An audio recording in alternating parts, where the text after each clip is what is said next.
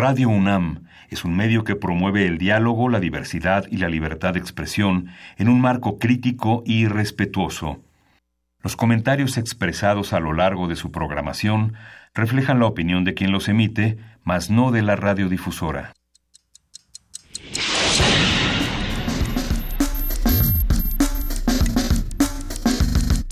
Primer movimiento. El mundo desde la universidad.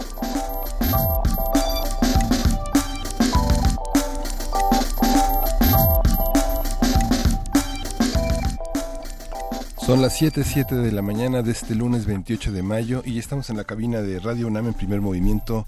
Juana Inés esa, buenos días.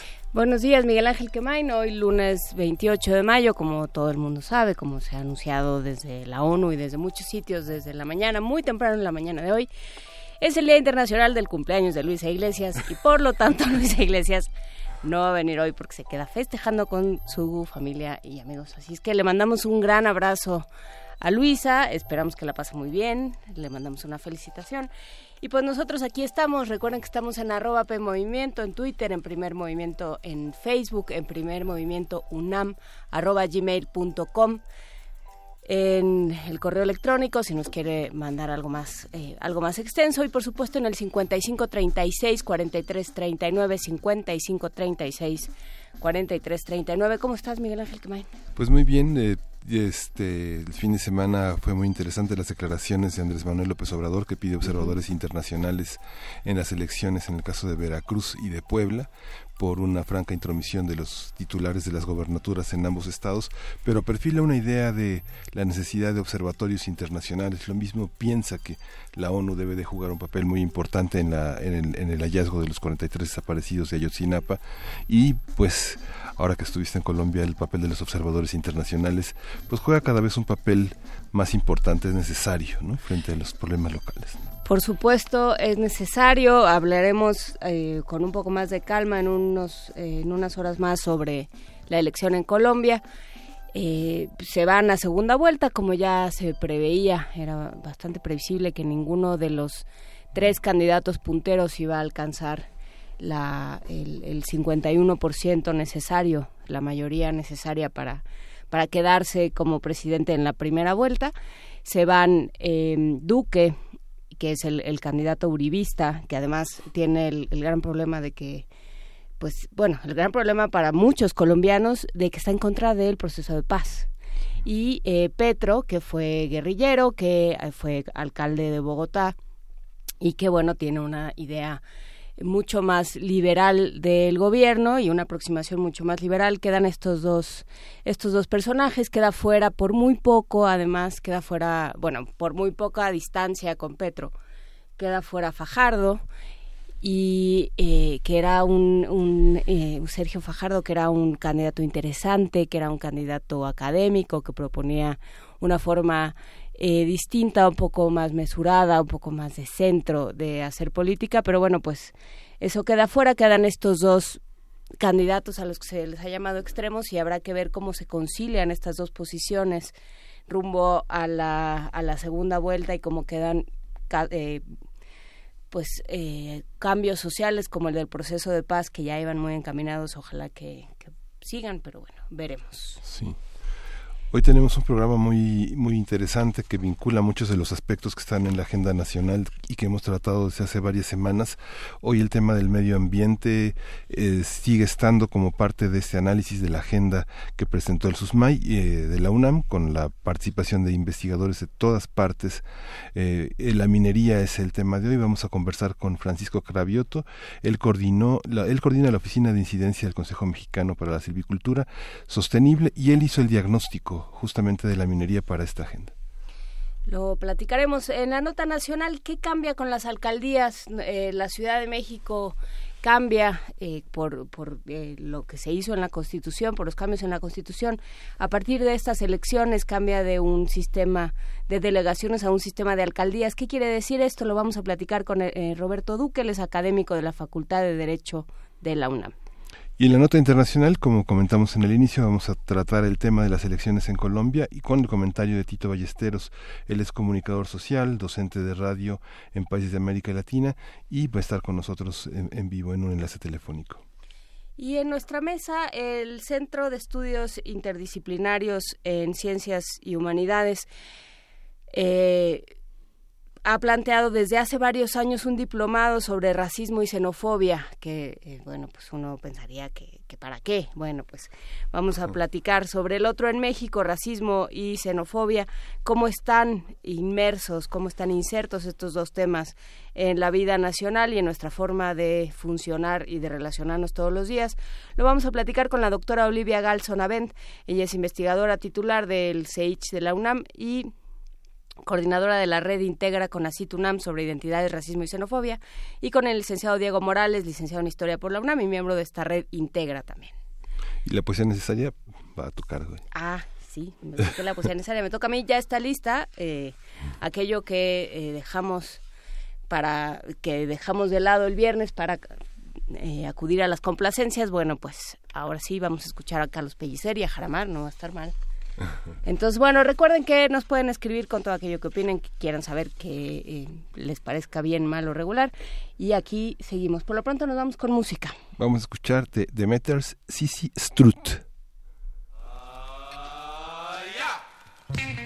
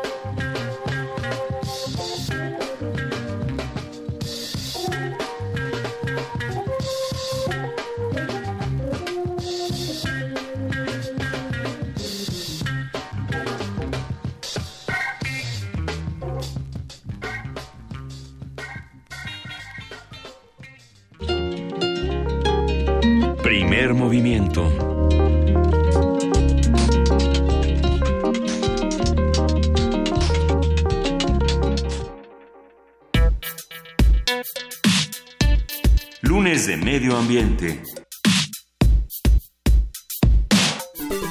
La minería ha tenido un papel fundamental en la reorientación de la actividad económica, reactivando mecanismos de dependencia, subordinación a las corporaciones extranjeras y mexicanas, lo que ha generado una sobreexplotación de los recursos mineros en México. Este fenómeno ha producido fuertes y negativos impactos ambientales, así como graves daños a las comunidades en los territorios donde existen concesiones mineras y donde los movimientos de resistencia han sido continuamente reprimidos por las fuerzas policíacas y militares. Entre 1988 y 1994, con el fin de institucionalizar la inversión extranjera y las exportaciones como ejes de la economía nacional, el Gobierno de México modificó la Constitución y se firmó el Tratado de Libre Comercio de América del Norte. Entre las reformas de este acuerdo se modificó la ley minera para colocar a esta actividad como preferente por encima de cualquier otra actividad o interés.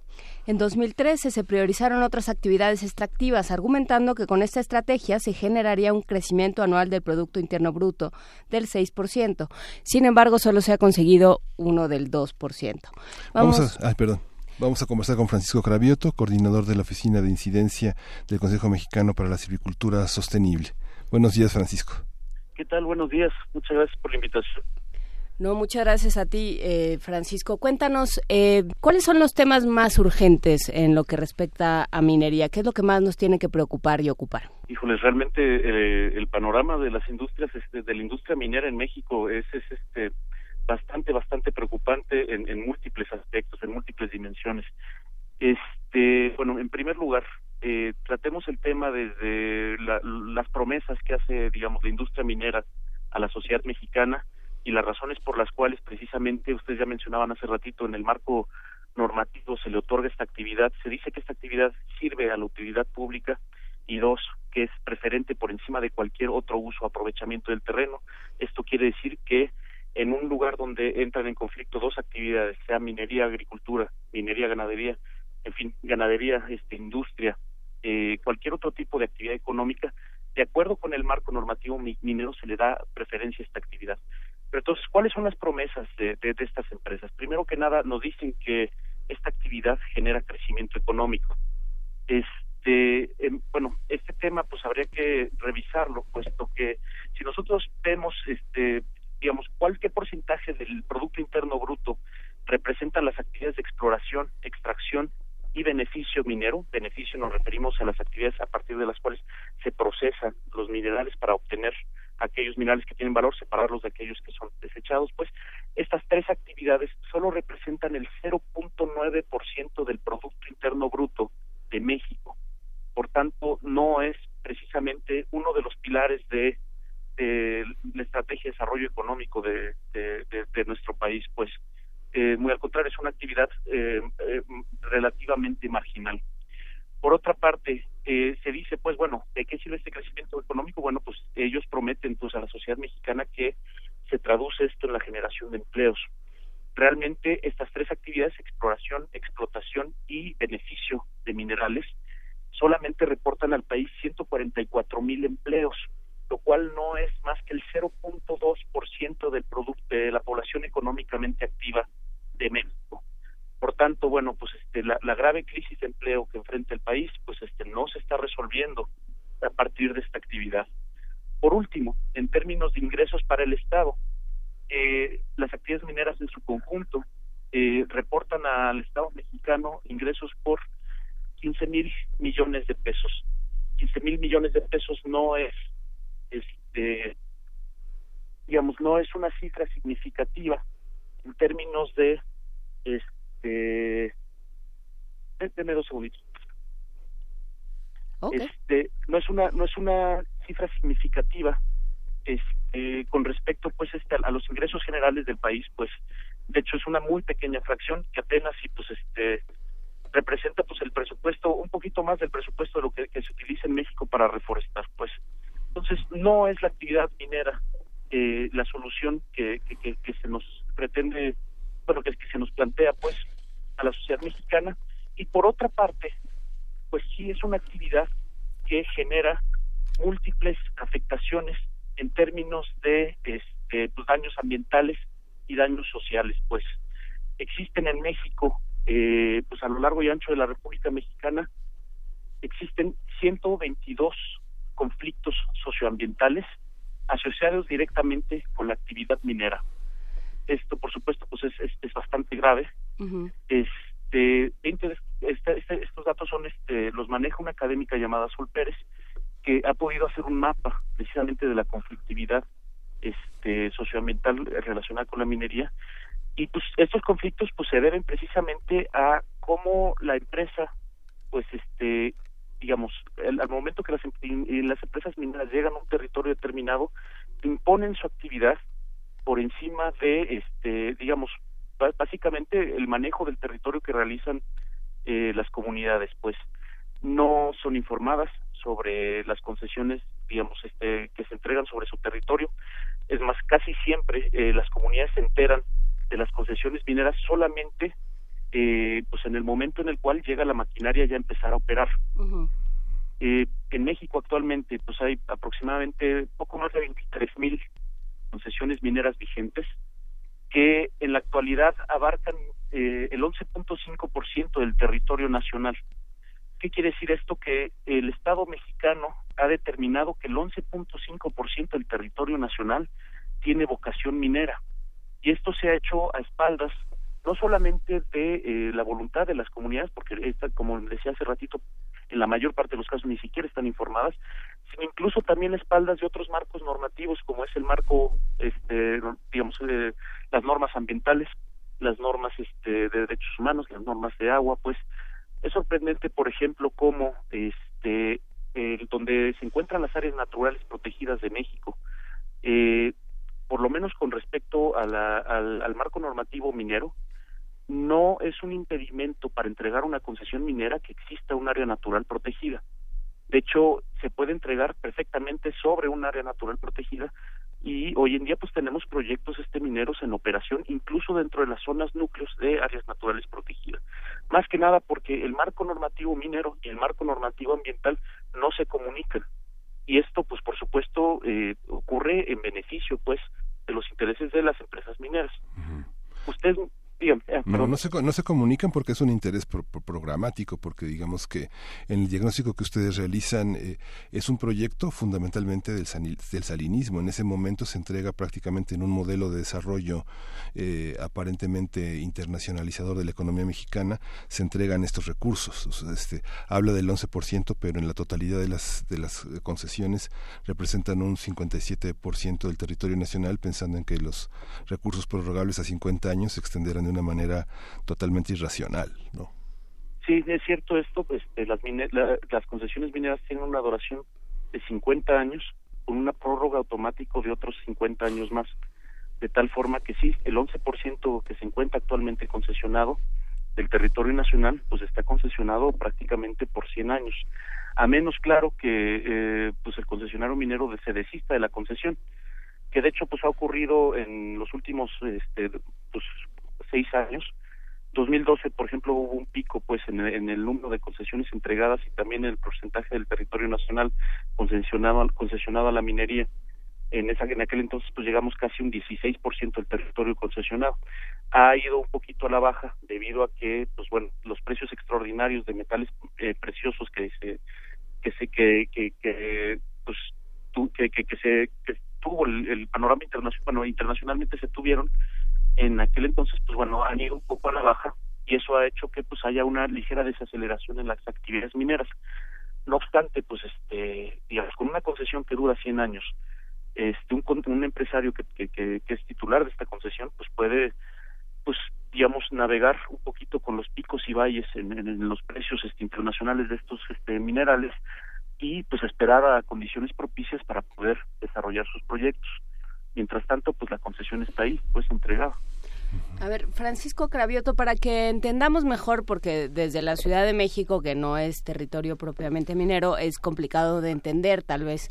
¿Qué significa? ¿Cuáles son las repercusiones para una comunidad eh, que llegue una, una minera a, trabajar en su, en su tierra? Bueno, pues este, hay diferentes tipos de proyectos mineros. Este, algunos proyectos este, son, por ejemplo, de, digamos, los, los más graves, son los proyectos mineros de tajo a cielo abierto. Un tajo a cielo abierto, pues este, lo que implica, bueno, digamos, eh, originalmente, pues como ustedes saben, pues la, minería se desarrollaba pues este en, en explotaciones de socavón, en los típicos este túneles que hemos visto en las películas, pues este que con los cuales estamos normalmente familiarizados cuando hablamos nosotros de minera, de minería. No obstante, este tipo de proyectos, los de minería la antigüita, pues los de tiro y socavón tienen afectaciones bastante graves. Ese tipo de proyectos pues provocan derrames de sustancias ácidas, provocan contaminación con metales pesados. Estos metales pesados este es muy difícil que se degraden en el medio ambiente, de hecho toma bastante bastante tiempo, son en algunos casos estamos hablando de siglos o incluso miles de años. Este, y pues bueno, esto contamina suelos, contamina este, fuentes de agua, contamina mantos freáticos y por supuesto, eventualmente esto llega a nuestros alimentos y también, bueno, al agua que nosotros bebemos y pues se, se, se bioacumula en el cuerpo humano, provocando muy graves enfermedades, como pueden ser pues este daños en sistema nervioso, daños en sistema digestivo, este daños en, en la piel, pues daños en sistema respiratorio, en fin, un cuadro bastante complicado y en los peores casos pues este cáncer, malformaciones congénitas, entre otras enfermedades bastante graves. Ahora bien, en el caso de la minería cielo abierto, estas afectaciones se multiplican o se, se exponencian más bien, en el sentido en el cual, bueno, pues eh, los, los yacimientos de alta ley, como son los que se explotan con técnicas de tiro y socavón, pues bueno, eh, digamos, estamos hablando de yacimientos donde hay una riqueza mineral tan concentrada que es incluso posible ver eh, los minerales que se están explotando a simple vista. Hoy en día casi todos estos este, yacimientos ya se encuentran explotados, de tal forma, como, ustedes saben, pues estos son bienes no renovables. Los yacimientos que quedan en México se les dice, se dice que son de baja ley. Entonces, para poder llevar a cabo una explotación rentable de estos yacimientos, lo que se hace es extraer la totalidad del material que se encuentra en un cerro, digamos, determinado, a partir de la técnica de tajo a cielo abierto, y todas estas millones de toneladas de tierra, procesarlas a partir de diferentes técnicas.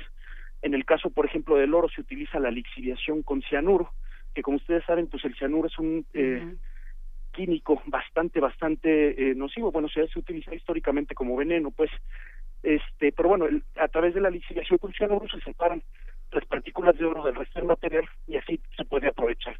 En el caso del cobre se utiliza, por ejemplo, ácido sulfúrico y esto, por ejemplo, es una sustancia sumamente cáustica, pues, o bueno, que provoca quemaduras. Pero en fin, se procesan grandes, grandes cantidades, millones de toneladas de material y esto por supuesto deja una afectación permanente en el medio ambiente, en el sentido en que, pues en primer lugar, altera totalmente la orografía de una región.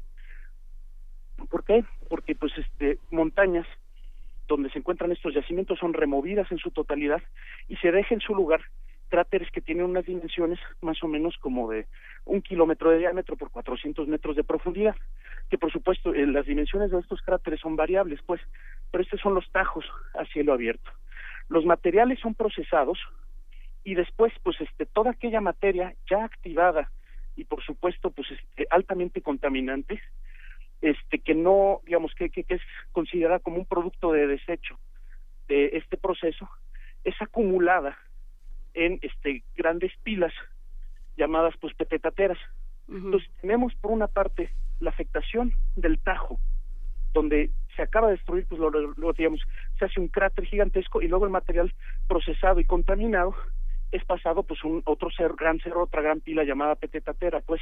Entonces, en estos dos sitios ocurre pues este un gran fenómeno pues este de, contaminación por erosión, por escurrimientos ya sea de lluvia, de agua, por filtraciones a, los mantos acuíferos, todos estos contaminantes pues acaban precisamente afectando pues este básicamente a, a, gran digamos a, toda la vida a kilómetros a la redonda pues.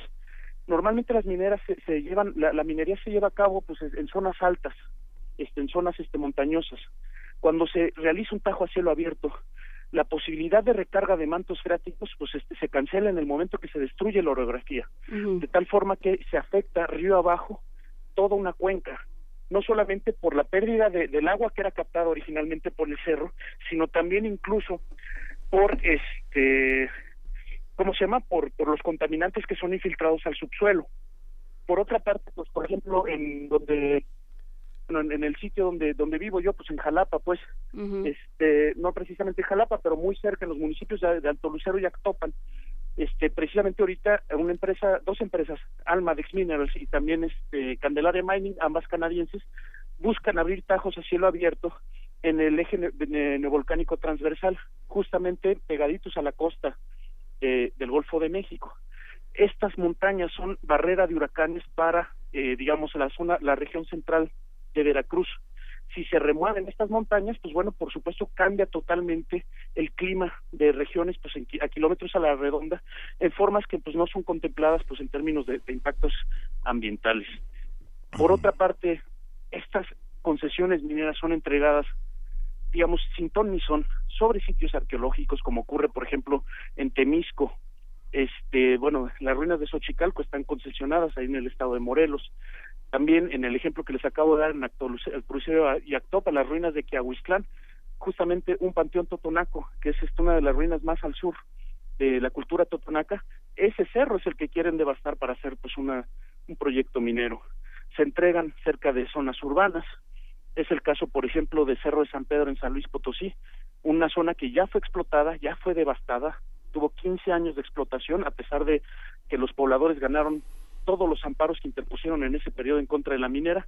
La minera, en este caso minera San Javier, no dejó de operar y pues este es una mina que se encuentra a 12 kilómetros de la capital de San Luis Potosí y pues este digamos esas afectaciones que está provocando sobre la ciudad al día de hoy pues bueno no digamos, la mina ya cerró y pues dejó ese pasivo ambiental para que los potosinos lidien con él permanentemente. Pues este tenemos problemas, por ejemplo, cuando una mina como es la de los Cardones en Baja California Sur, este que es justo en una zona Baja California Sur siendo un estado tan seco, la única zona de recarga de mantos acuíferos, que es este precisamente por aquí por donde se encuentra pues este digamos ahora sí que entre todos todos los santos y, La Paz.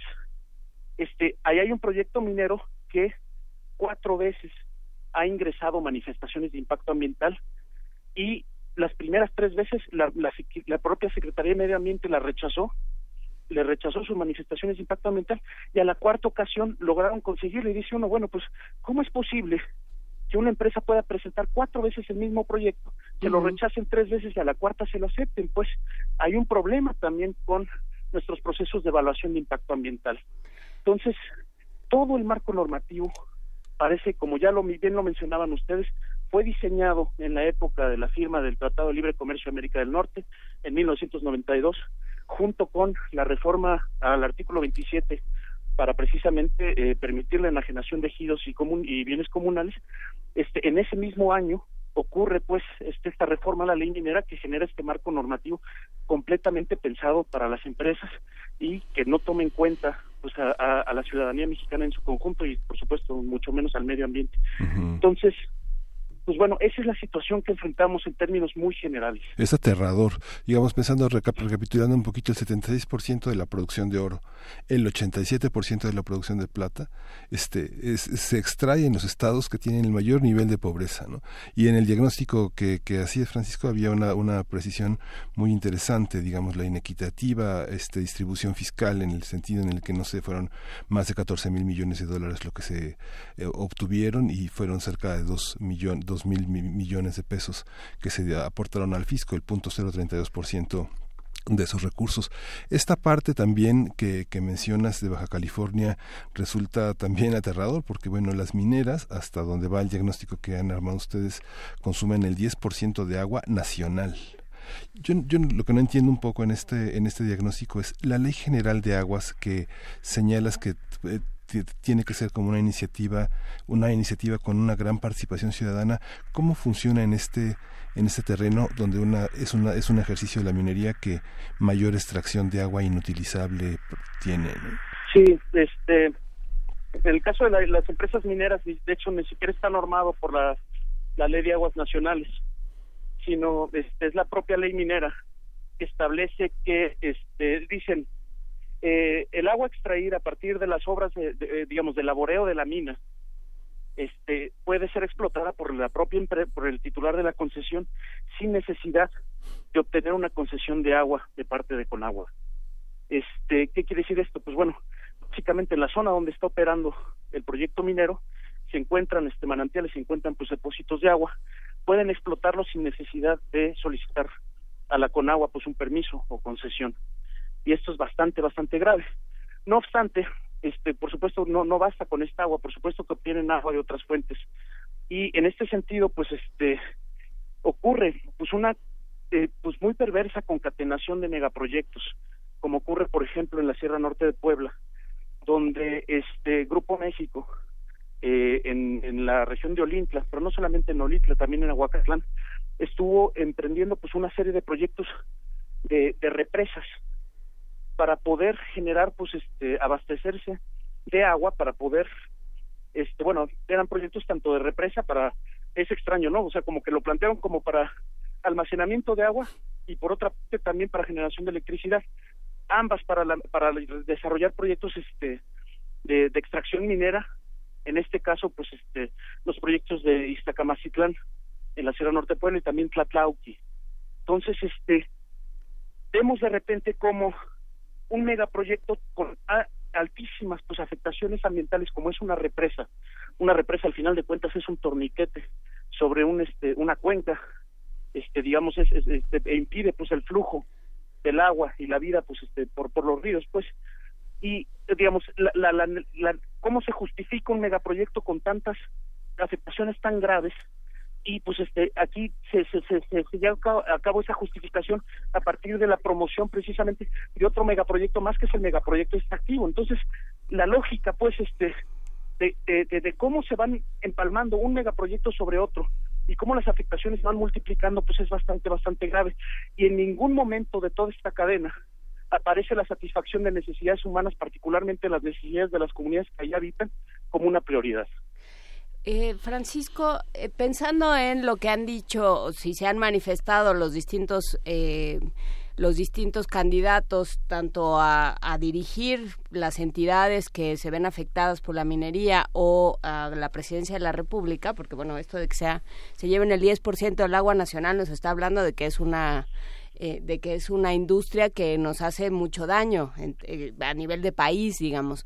Entonces, ¿alguien se ha manifestado al respecto de las mineras, de regularlas, de revisar esas concesiones. Eh, nos pregunta Rosario Martínez si se pueden, no, nos pregunta Mayra Elizondo si se pueden revocar las concesiones.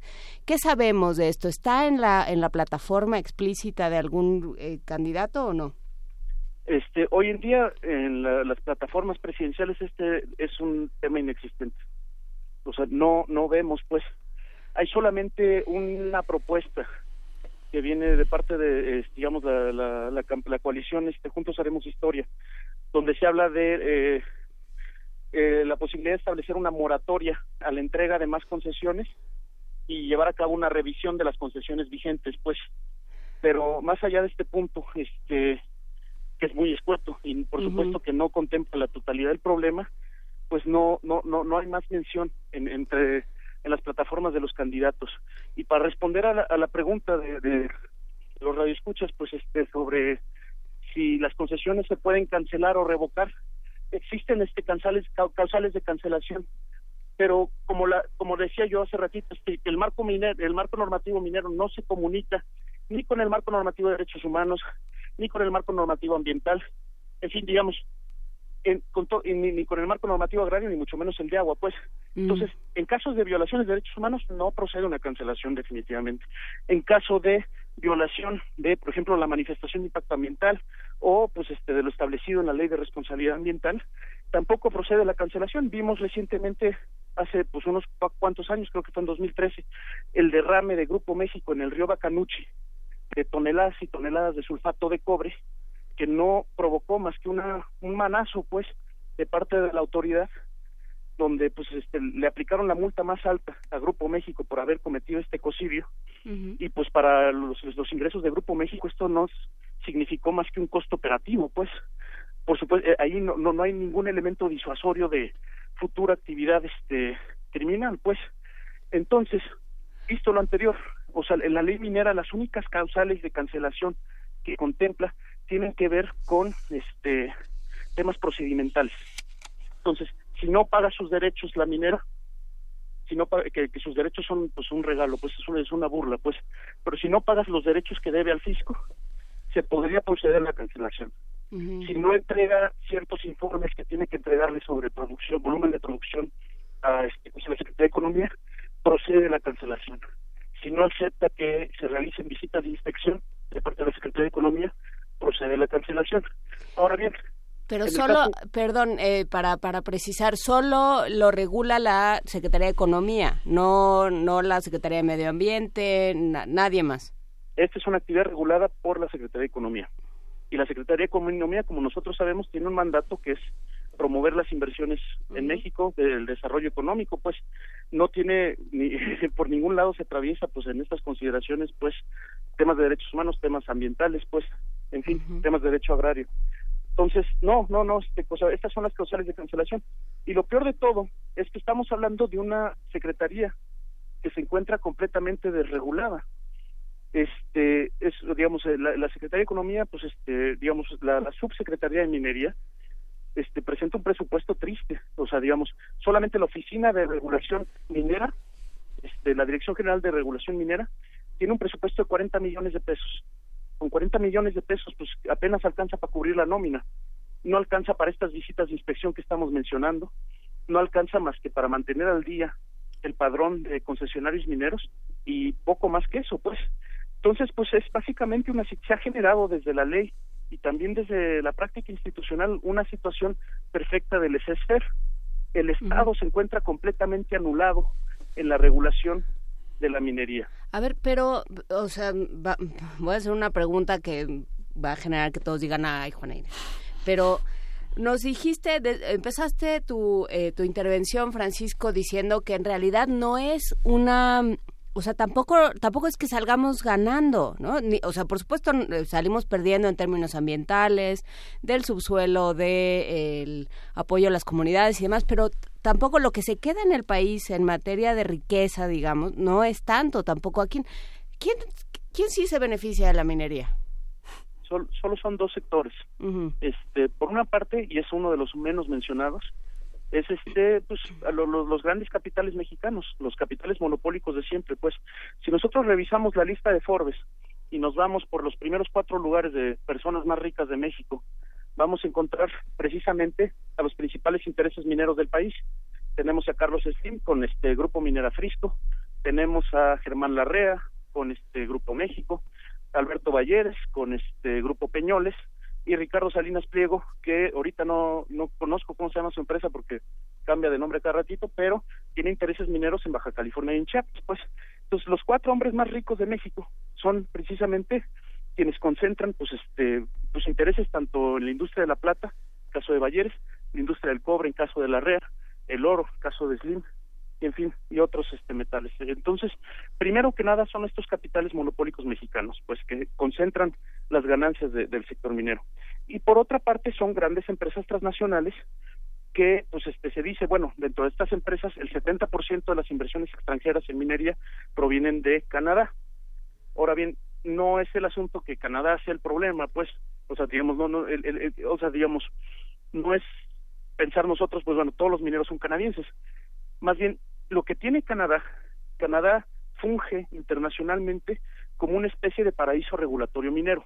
Mm. De tal forma que la Bolsa de Toronto, precisamente por la regulación laxa, ellos, por ejemplo, no hacen responsables a las empresas mineras por este daños eh, ambientales o por este, afectaciones en derechos humanos, violaciones de derechos humanos que cometan eh, cuando operan en países extranjeros, digamos, ajenos a Canadá y ese marco regulatorio laxo les permite entonces constituir grandes este, conglomerados mineros en la bolsa de valores de Toronto. Esa es la razón por la cual casi todas estas este, empresas traen como la banderita de Canadá, pues por eso el 70% de las inversiones vienen de allá. Otra cosa que es bastante benéfica para Canadá, cuando, sobre todo cuando opera en México, es precisamente el, el propio Tratado de Libre Comercio de América del Norte. El tratado contempla pues este digamos, este, la existencia de un eh, tribunal de arbitraje, donde en caso, pues, de que eh, un eh, país lleve a cabo, pues, este, regulación laboral o regulación ambiental o la digamos este el retirar algún permiso para realizar alguna actividad pues este empresarial pero en este caso pues digamos minero este existen tribunales arbitraje, de arbitraje que le permitan a la empresa demandar al país y recibir una compensación y la compensación no se da en orden de las inversiones que realizó la empresa en el territorio, sino en el caso sobre todo de las industrias extractivas, se da, o sea, se pide compensación por el valor de los minerales que se habían originalmente concesionado para la explotación. Entonces, si la empresa estima que debajo del cerro había, pues, este, básicamente tantas toneladas de oro, le corresponde a un país como México, en caso de retirar la concesión, pagarle esas toneladas de oro, de oro en caso pues de que la empresa demande ante estos tribunales de arbitraje y pues gane el juicio. Y eh, bueno, hay, hay ya muchos, muchas reacciones de comunidades. ¿Hay algo organizado? ¿Hay alguna manera, hay algún eh, indicio de que esto pueda cambiar de alguna forma? Eh, Francisco Cravioto. Pues bueno, este es una batalla de David contra Goliat, pues, o sea, primero que nada, tener claro que si tenemos 122 conflictos socioambientales asociados a la minería en el país, esto no representa la totalidad de las comunidades afectadas por este, actividades mineras. Cuando ya existe un conflicto es precisamente porque la gente ha reaccionado y pues este digamos está reclamando pues este básicamente la defensa de sus propios derechos, pues. Entonces, hay muchos casos donde ni siquiera hay conflicto, pues, que son casos donde la minería pues este ha operado a sus anchas Pienso ahorita, por ejemplo, el caso de Salaverna, en Zacatecas, donde básicamente ha logrado despoblar completamente pues la región, donde pues este grandes mineros como Peñasquito, como Mazapil, están pues este realizando sus operaciones a costa pues de, la población, ¿no? Aquí tenemos que esa conjunción de intereses tanto mexicanos como de transnacionales, pues. Pero en otras regiones pues sí se ha dado una resistencia bastante efectiva extrañamente, pues los casos más exitosos son aquellos que han logrado una movilización antes de que empiece a operar la empresa minera. Después de que empiece a operar la empresa minera es muy difícil, pues, detener sus actividades.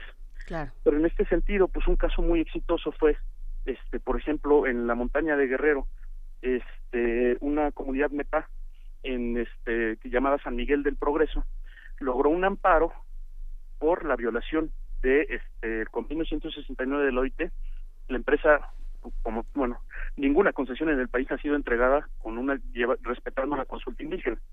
Y pues se aprovechó pues este digamos, sí esta violación generalizada en el caso muy particular de esta comunidad MEPA se dijo, no nos consultaron y pusieron esta concesión, una concesión que tenía el título, imagínense ustedes, de corazón de tinieblas.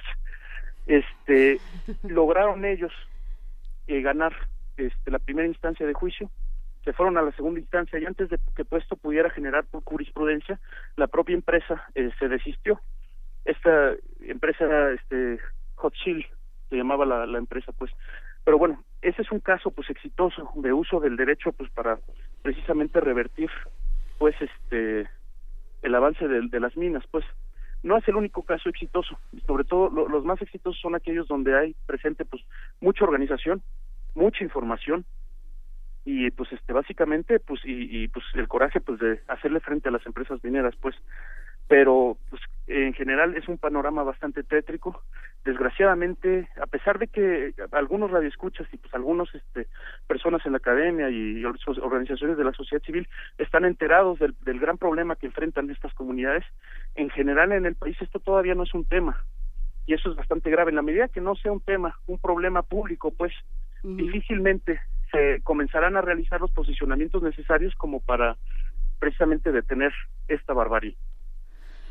Pues eh, lo seguiremos platicando. Muchísimas gracias. Eh, compartimos en redes sociales una infografía justamente que, eh, que publica el SUSMAI donde dice aportes de la minería al desarrollo local inexistente, 76% de municipios con producción de oro y 87% con producción de plata.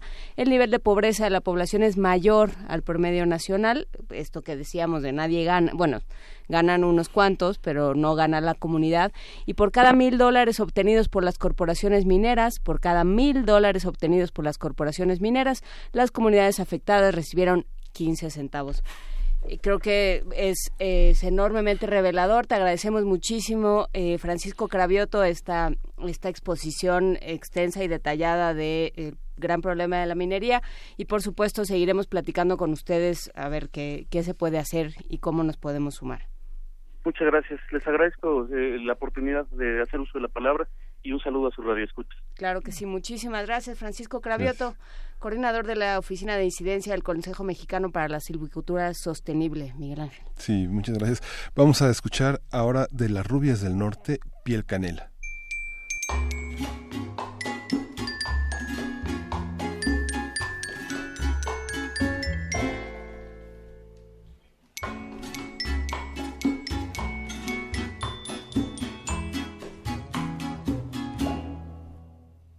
Se quede el infinito sin estrellas, o que pierde el ancho mar su inmensidad, pero el negro de tus ojos que no muera, y el canela de tu piel se quede igual, que perdiera el arco iris su belleza, y las flores su perfume, su color, no serían tan inmensa mi tristeza como aquella de quedarme sin tu amor.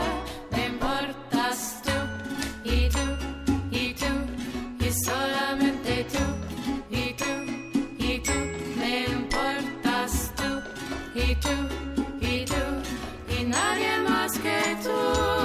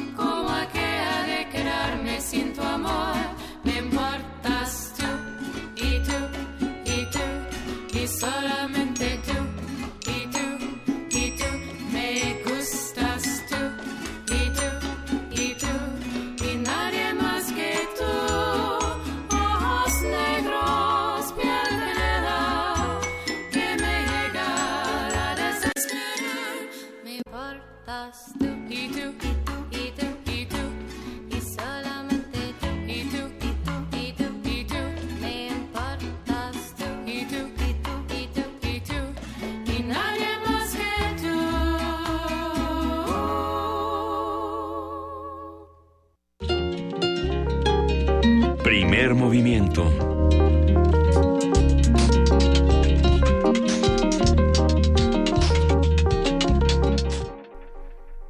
Siete de la mañana con 55 minutos y si usted no entendía por qué Francisco Cravioto se veía como sin aliento, no era por el problema ambiental que, genera la minería, que ya es bastante, sino porque venía corriendo hasta la estación. Lo saludamos a Francisco Cravioto y le damos las gracias por haber por haber platicado con nosotros este, en, su, en su frenesí por llegar a la estación. Tenemos libros de regalo, Miguel Ángel. Tenemos dos libros de regalo. Tenemos uno de ellos es JJ Sánchez y el último sábado fantástico es un libro de Mónica Brosón. Es una novela que forma parte de la colección Gran Travesía que edita Océano y bueno es un tenemos un ejemplar para que vamos a dar por teléfono. Sí, hay que decir que forma parte de una trilogía. Esta es la primera entrega. Eh, se publicó originalmente en Santillana y luego, como le pasa a muchos libros Sí. en el mundo, se, se quedó un poco perdido, pero lo rescata Océano y nos manda un ejemplar. Sí, perdón, por Twitter. Es por Twitter con nombre y más el hashtag Sábado Fantástico. Hay que decir su nombre y el hashtag Sábado Fantástico. Es un solo ejemplar, perdón por la... Ya deben estar las llamadas aquí ya. Ahora que por teléfono sí vamos a regalar las anotaciones a la historia de Don Quijote de la Mancha de John Bowl. eh, la colección Nuestros Clásicos, esta colección emblemática de eh, publicaciones de la UNAM. Eh, esto se comentó, hay que decir que el viernes de libros de, de la Casa de las Humanidades siempre, siempre trae cosas buenas. Esto se comentó el, el viernes pasado y vamos a tratar de, de ir al día con, con los anuncios de la Casa de las Humanidades, pero de pronto nos hacemos todos un poco de bolas, pero bueno.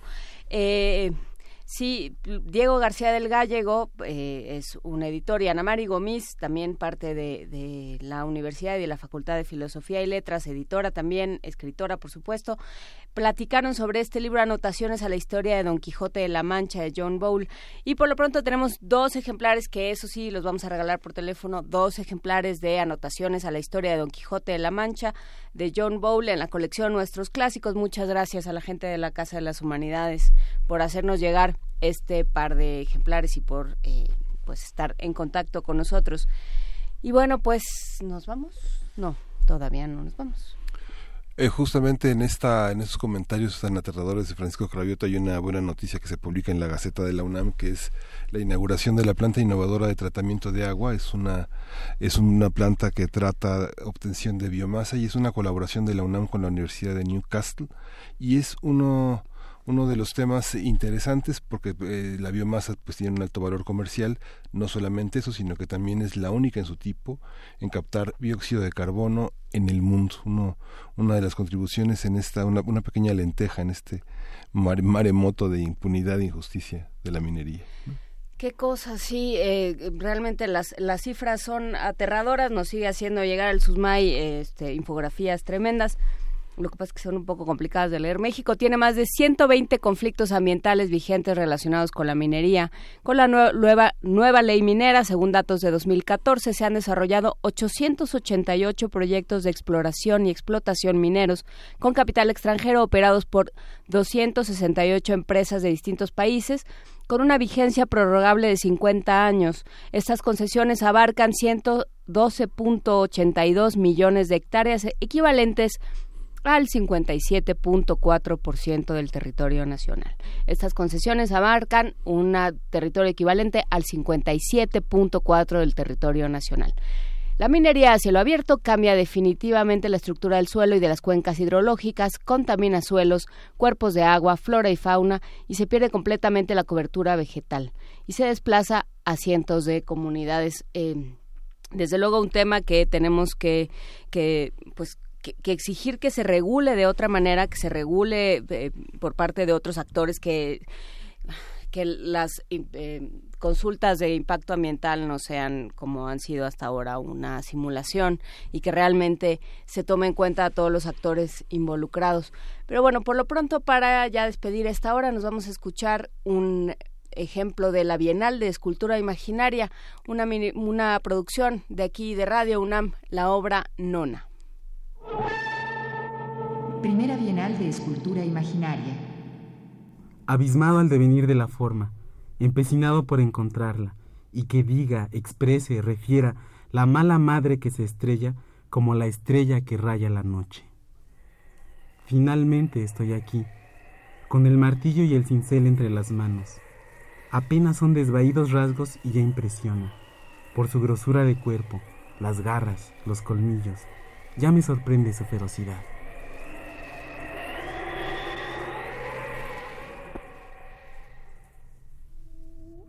Escultura imaginaria o la obra nona. Javier Córdoba. Técnica, recuerdos en máquina de escribir. Medidas, tamaño carta. Colección del autor.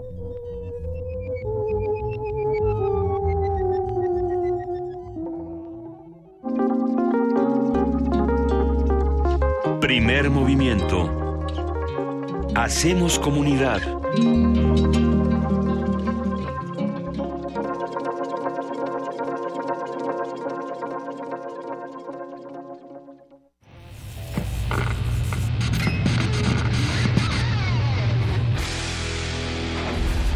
Por cortesía de cuando el rock dominaba el mundo, un minuto de...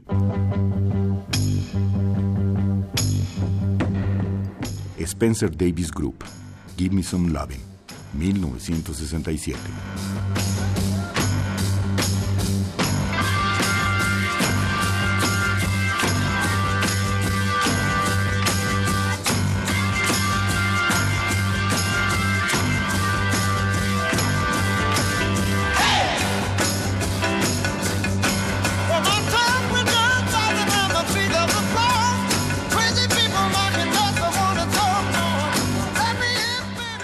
Escúchanos todos los viernes a las 18.45 horas por esta frecuencia. 96.1. Radio UNAM, Experiencia Sonora.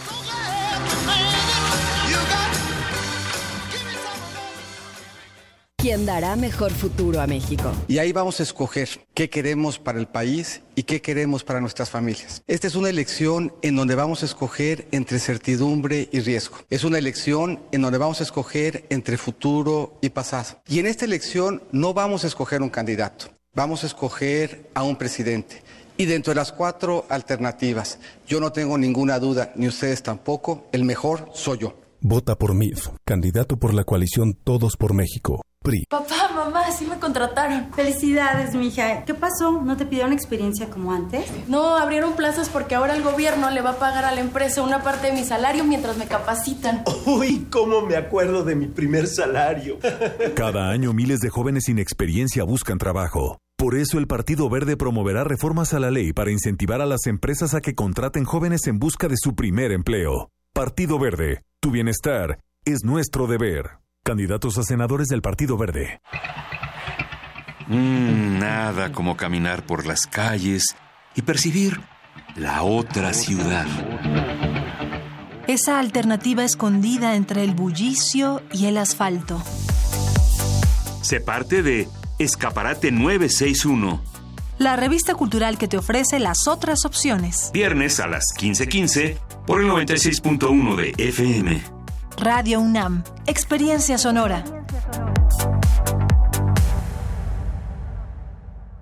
Hola, soy Mariana Boy. Voy con el verde para jefa de gobierno de la Ciudad de México. Y ahí te voy con más propuestas. Voy a dar incentivos a las empresas para que contraten jóvenes que buscan su primer empleo. Voy a crear bancos de alimentos para dar comida a los más necesitados. Voy a invertir en transformar la basura en electricidad y así tener energía limpia para el transporte y el alumbrado público. Voy porque sé y porque puedo. Soy Mariana Boy y voy con todo.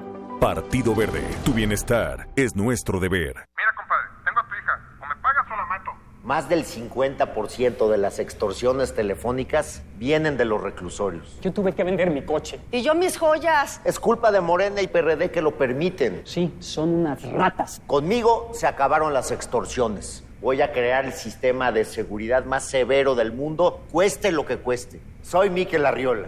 Y para mí, tu familia es primero. Candidato a jefe de gobierno de la Ciudad de México, PRI. Yo quiero a Miquel. La Escuela Nacional de Trabajo Social y Radio UNAM presentan Vida cotidiana. Sociedad en Movimiento. Un programa para analizar las distintas problemáticas sociales y documentar alternativas e intervenciones para enfrentarlas. ¿Por dónde empezamos? Acompáñanos todos los viernes a las 4 de la tarde por el 96.1 de FM. Radio UNAM. Experiencia sonora. PRD. Izquierda hoy. Hay decisiones que pueden cambiarlo todo. Puedes hacer o no hacer, avanzar o retroceder, subir o bajar. Lo importante es que hagas lo que hagas, tú decides. ¿Dónde trabajas? ¿Cómo te mueves? ¿Quiénes son tus amigos? ¿En qué creer? Eres dueña o dueño de tu vida. Eres libre. Tienes derechos. Tú decides. Le preguntamos a los mexicanos, ¿quién piensan que ganará el Mundial? España. Francia. Brasil. Alemania. Inglaterra. Argentina. México. México. México. México. México. México. El México que ven los niños es el que todos debemos ver. El México de la paz. Y la confianza en nosotros mismos comienza el primero de julio. El cambio es Anaya. Movimiento Ciudadano. Dejar huella en cada aula de la UNAM es un deber de un verdadero Puma. Deja tu huella y apoya Fundación UNAM a de cara a miles de universitarios. Súmate 5340-0904 o en www.funam.mx. Contigo hacemos posible lo imposible. En redes sociales, en Facebook como Primer Movimiento UNAM y en Twitter como P Movimiento o escríbenos un correo a primermovimientounam@gmail.com. Hagamos comunidad. 8 de la mañana con 6 minutos ya estamos en empezando la transmisión de esta semana por TV UNAM y por supuesto continuando nuestra nuestra intervención por radio 96.1 de FM por el 860 de AM y por supuesto 20.1 eh, de televisión abierta 120 en televisión de paga. Sí. 120. Muy bien. ¿Cómo estás, Miguel Ángel Quemain? Pues muy bien, Jóvenes. Pasamos una primera hora muy interesante hablando de la agenda ecológica y el 2018 del SUSMAI. Y bueno, le agradecemos a nuestros amigos del SUSMAI la difusión que le han dado a través de sus redes y de sus espacios de prensa Primer Movimiento en este cumplimiento de una agenda cada lunes realizada. Ha sido muy interesante eh, el contacto con sus propios investigadores a través de esta, esta espera que, cada, que todos los lunes tienen de, de esta discusión. Sí, ha sido muy interesante y muy desolador al mismo tiempo lo que eh, lo que hemos estado haciendo con el SUSMAI, porque lo que termina pasando, a lo que llegamos en cada conversación es nadie está regulando, eh, se está afectando seriamente el subsuelo, los mantos freáticos, las comunidades, la vida de esos lugares a donde llega, por ejemplo, la minería, que fue de lo que hablamos hoy y que valdrá la pena recuperarlo en el podcast. Recuerde que a partir más o menos de las 2 de la tarde ya está en www.radio.unam.mx la... Eh, la transmisión puede puede no sé no se puede descargar verdad sí no tuvieron un momento como de Alicia en el país de las maravillas Tweedly Dee Dom una me decía que sí la otra me decía que no. No se puede descargar por razones de derechos de autor pero se puede escuchar desde la página de Radio UNAM. Y también nos están diciendo por redes que hay un problema con el vínculo de eh, la agenda ambiental la sección de minería concretamente. Ya estamos también trabajando en eso. Muchas gracias a todos los que nos siguen por Twitter en arroba PMovimiento, eh, por Facebook en Primer Movimiento y por supuesto en el correo electrónico primer movimiento unam arroba gmail.com y el teléfono 55 36 43 39 55 36 43 39 y Miguel Ángel nos vamos a nuestra nota nacional vamos a todos primer movimiento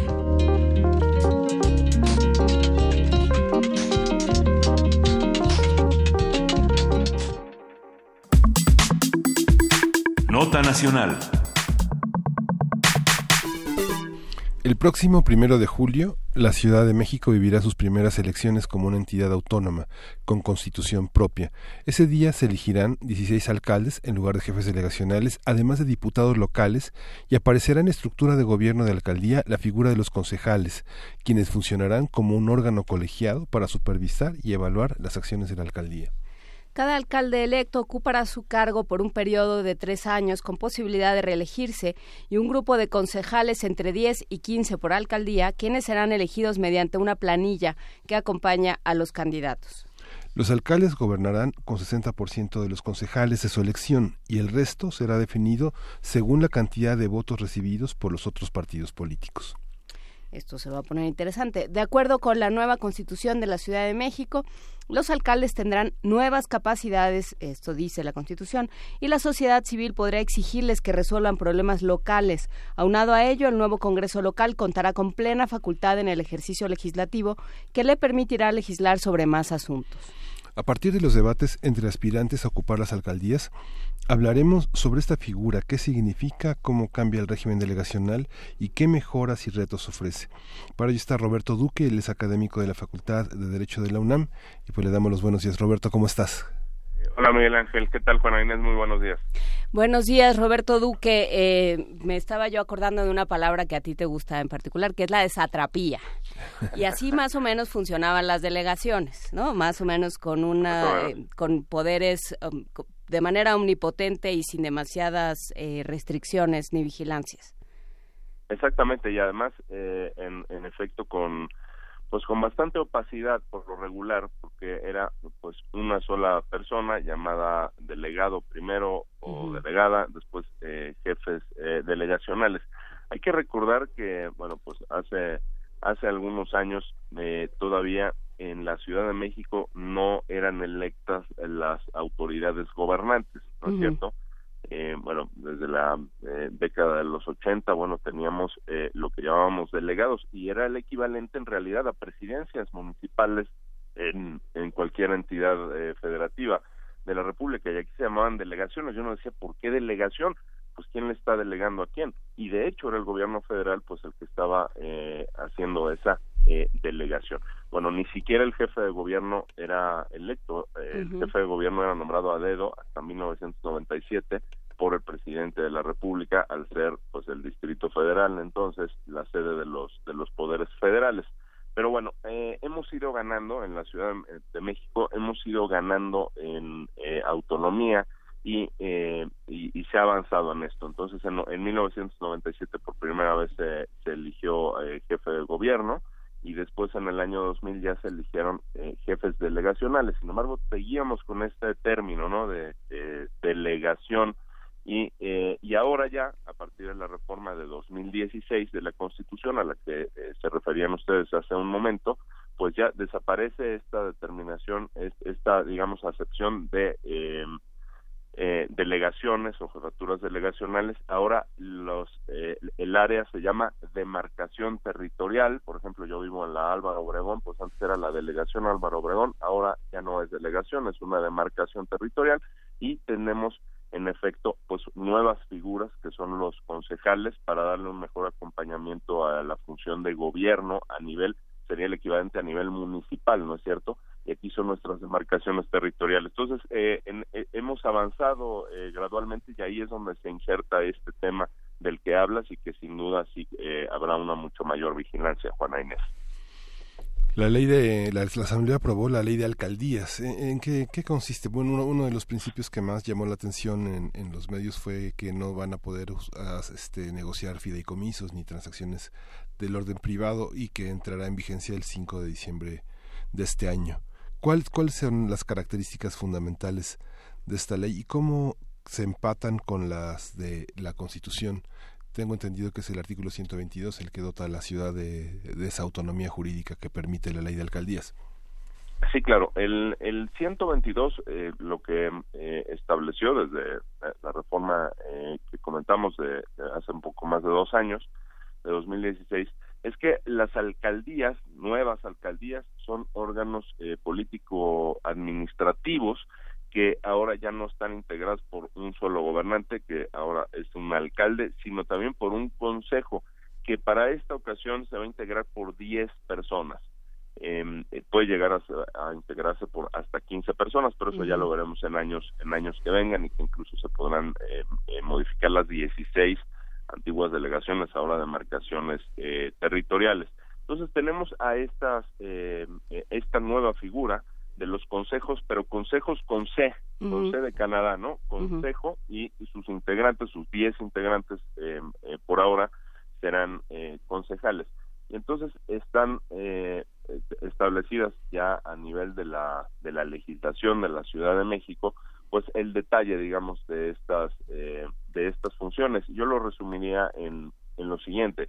O sea, un consejo es eh, el órgano colegiado que acompaña esta, estas eh, funciones de gobierno del alcalde, eh, pero con una supervisión muy puntual y, y, evaluación de tres cosas. Acciones de gobierno, control del ejercicio del gasto público, esto es súper importante, uh -huh. es vigilancia de cómo se utiliza el dinero pues de todos los capitalinos, y la aprobación del presupuesto de egresos en las demarcaciones eh, territoriales en cada una de, de, estas de estas áreas a las que llamábamos eh, delegaciones entonces eh, sí creo que ganamos mucho en cuestiones como transparencia rendición de cuentas y por supuesto em, eh, creo que em, ya no es una cuestión que esté por ahí en la oscuridad de que pues una sola persona es la que realiza todas las funciones y eh, no se sabía bien a bien, por ejemplo, en cuestiones como licitaciones eh, y, en fin, muchas otras cuestiones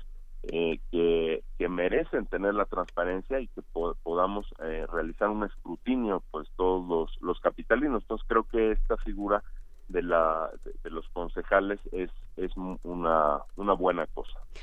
Y, sin embargo, 60% de los concejales, o sea, pensando en que son 10, 6 concejales los elige el el alcalde.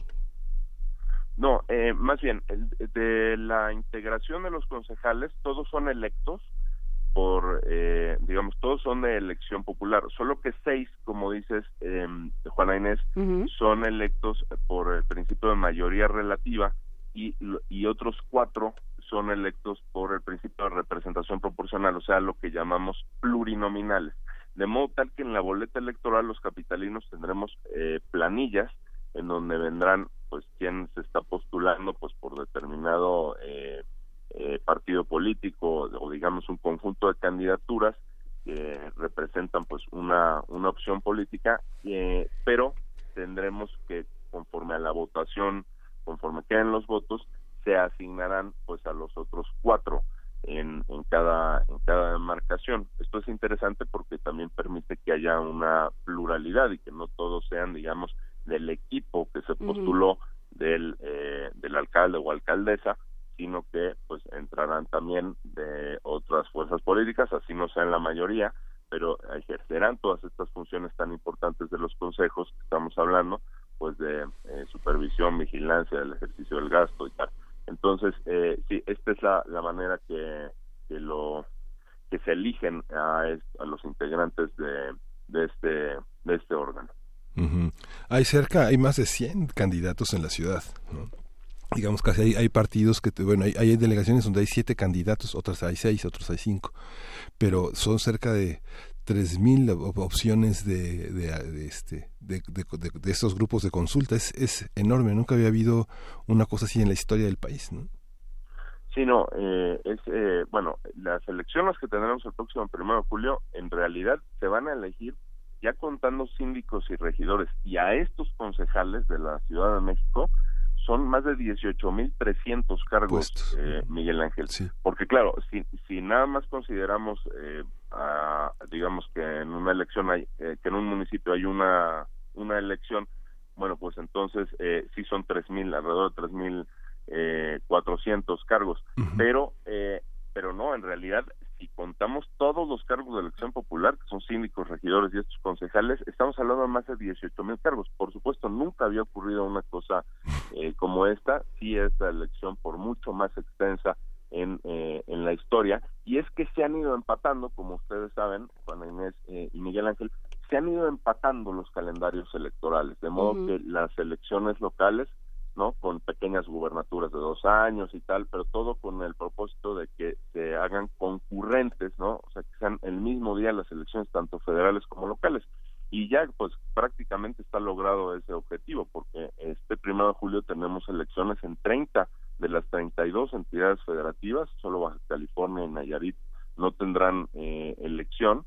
Y por cierto, esto ya como una anotación, digamos, al margen, eh, creo que eh, esta esta cuestión eh, muchos estuvimos en contra de que se hicieran concurrentes las elecciones por varios motivos no uno de ellos es que eh, que nos va a tomar media hora este, llenar todas las boletas esta esta elección Exactamente, es una oferta política demasiado grande. O sea, si eh, digamos vamos a tener, por ejemplo, en la Ciudad de México vamos a tener una baraja de seis boletas electorales. Hay eh, entidades federativas donde van a ser siete boletas electorales y de verdad, eh, bueno, pues eh, a veces no está tan sencillo, a menos para mí, eh, saber quiénes son tus candidatos a diputado local, distinguirlos perfectamente de los de diputado federal y los de jefe delegacional o en las entidades sería eh, presidencias municipales y tal. Entonces, eh, eh, una de las cuestiones es la oferta política, pero otra también es la organización electoral. O sea, antes uh, podía haber una elección local en febrero, otra en abril, este, tres en junio y así, ¿no? Y una, una en noviembre. Entonces, y cada año además había varias, ¿no? Un año había 10 elecciones, otro año había 8, otro año había 12 y así por el estilo. Que a mí me gustaba más eso y a varios colegas eh, que nos dedicamos a las cuestiones electorales. Pero bueno, lo que se decidió fue otra cosa, fue eh, hacer todo junto y eh, pero políticamente es interesante porque el efecto eh, siempre eh, se ha discutido en estos temas el efecto imán el efecto arrastre que puede tener un candidato muy fuerte a la presidencia de la república Ujú. combinado con un candidato muy débil y parece ser que lo vamos a estar viendo en, en en todo el país o es posible digamos por la experiencia previa que hay en esto y en otros países pues ese efecto imán eh, suele ser tremendo quizás para el PRI fue un mal negocio porque no teniendo una fuerza territorial o una presencia territorial juntar las elecciones de la manera en la que se han juntado ahora pues eh, acarrea riesgos de que una combinación de un buen candidato opositor y un mal candidato propio, por ejemplo, eh, pues arrojen una eh, pues resultados completamente adversos. Pero en fin, esto ya es en cuanto a los cálculos políticos que probablemente fue estratégicamente una muy mala decisión por parte del PRI, pero como quiera que sea, tenemos en efecto la elección más grande en toda la historia, pero además por mucho. Sí, eh, habría que pensar eh, la cantidad de lo, lo, que se pierde en términos de productividad con esta campaña electoral, eh, la cantidad de atención que nos está quitando de otros temas mucho más importantes o por lo menos eh, más urgentes, no lo sé. Pero bueno, ese es, ese es otro tema. Miguel Ángel. Hay otro, hay otro aspecto, Roberto, que me parece muy interesante. Fíjate que yo estaba siguiendo algunas de las propuestas como de los principales candidatos a las distintas delegaciones que hay en la, que hay en la ciudad. Y estaba cotejando muchas de las propuestas con la constitución que hay. Me da la impresión de que muchos de los candidatos no conocen la constitución de la Ciudad de México porque las atribuciones que le estarán dadas a algunas de las dependencias en el gobierno central este no las tendrán en los gobiernos locales. Tendrán que consultarlas primero con la ciudadanía y luego cotejarlas con el presupuesto y luego verificar si digamos la etiqueta que la asamblea destine hacia los diferentes rubros tendrá lugar. Va a ser un, un mundo verdaderamente de muchísimos acuerdos, porque tal vez muchos de los candidatos que tienen experiencia en algunos temas delegacionales este, se encuentran con cambios verdaderamente en el, en el paradigma administrativo y legislativo. ¿Tú, tú lo, lo has vislumbrado? ¿Ves, coincides con esta, esta visión? Sí, no, totalmente. O sea, el cambio es eh, de verdad muy muy pronunciado respecto a la forma en la que se venían haciendo las cosas en las en las delegaciones o en las jefaturas delegacionales eh, antes en la en la Ciudad de México. Eh, por ejemplo, entre las atribuciones que tienen estos consejos eh, como, como órganos colegiados, además de lo que ya sintetizábamos, bueno, pues están cosas de la, evidentemente de la máxima eh, relevancia. Por ejemplo, es que son quienes aprueban los bandos, ¿no? O las propuestas que, que presente la, la persona que sea titular de esa alcaldía emiten opiniones, por ejemplo, respecto al cambio de uso de suelo. Esto es muy importante porque se venía haciendo este, estos cambios de uso de suelo, pues ha sido tremendamente discutido el, el tema de cómo se han realizado de manera absolutamente discrecional en muchas ocasiones. Eh, lo del presupuesto de egresos que ya que ya señalábamos, no, las concesiones de servicios públicos también, o sea, todo esto pasan a ser atribuciones de este de este cuerpo colegiado y por supuesto que se limita la posibilidad que tendrá el quien sea gobernante de cada una de las de las demarcaciones, ¿no es cierto? Entonces, eh, sí, creo que eh, es eh, tal como lo dices, Miguel Ángel, sí, eh, se modifica totalmente el, el paradigma que, teníamos. Y una cosa que no eh, quiero dejar de mencionar, eh, ahora que señalabas también la, la Asamblea Legislativa, que ahora es Congreso de la Ciudad de México, hubo ahí una modificación relevante en cuanto a que antes teníamos que los, los diputados locales en la Ciudad de México eh, eran eh, eh, 66 diputaciones y eh, solo se elegían 26 por el principio de representación proporcional, o sea, plurinominales. Y ahora son mitad y mitad. Ahora, de los mismos 66, que eh, esa, esa cifra no, se, no varía, 33 son por mayoría relativa y otros 33 por el principio que, ya, que conocemos como plurinominal. Esta es también una cuestión que ha sido muy discutida, pero que a mi modo de ver es un avance muy importante, porque mientras más, por, por impopulares que sean las diputaciones uh -huh. plurinominales, tienen una función muy importante, que es hacer que la votación se parezca a la proporción de escaños que tiene cada fuerza política. Ese es otro de los avances que a mí me parecen más importantes de las reformas al 122 constitucional. Entonces, eh, para, para ir cerrando un poco esta conversación, Roberto Duque, eh, quienes vayamos a elegir alcaldes y, consejos y concejales en la próxima elección, ¿en qué nos tendríamos que estar fijando? O sea, ¿cuál, eh, ¿cuál es la tarea que tenemos que hacer para llegar a la urna? Bueno, la tarea número uno es eh, analizar los perfiles de quienes son candidatas y candidatos a nuestra eh, demarcación eh, territorial, a primero que nada al cargo de eh, alcalde o alcaldesa, ¿no uh -huh. es cierto? Entonces, eh, esa es una, una labor que, que tenemos que hacer, verificar perfiles y verificar eh, propuestas. Em, y, y de verdad que a veces cuando uno hace esta tarea, que hay varios portales en Internet que nos facilitan esta labor, por ejemplo, em, el voto informado de la Facultad de Ciencias Políticas y Sociales es uno, uno de ellos, el Instituto Electoral de, de la Ciudad de México también tiene eh, algunas herramientas que, que son interesantes eh, y, se, y a veces se lleva unas sorpresas agradables. ¿No? Y dice uno, ah, caray, este perfil eh, está muy interesante, este, no me, no me lo esperaba, ¿no? eh, pero bueno, esa es una primera tarea que, que, que tenemos que hacer. Y luego, eh, la segunda es analizar, en efecto, a quién está postulando cada eh, uno de los eh, partidos políticos o digamos de las opciones que tendremos en la boleta electoral eh, de eh, de concejales ahí tenemos que, que, fijar muy muy bien también eh, pues ver eh, quiénes son las personas a las que están postulando porque si eh, una puede ser la eh, candidatura a la alcaldía una opción que nos pueda parecer bien en un principio pero están postulando por ejemplo, por la vía plurinominal a alguien que eh, tiene una terrible trayectoria o que tiene eh, cuestionamientos de, en fin, de corrupción, cuestiones por el estilo, pues eso cambia completamente la ecuación. Entonces, sí, como van a ser cuerpos colegiados ahora, uh -huh. a diferencia de antes que podíamos eh, detenernos solo en el perfil de quien iba a ser jefe delegacional, eh, no, ahora eh, hay que ver pues todo el equipo que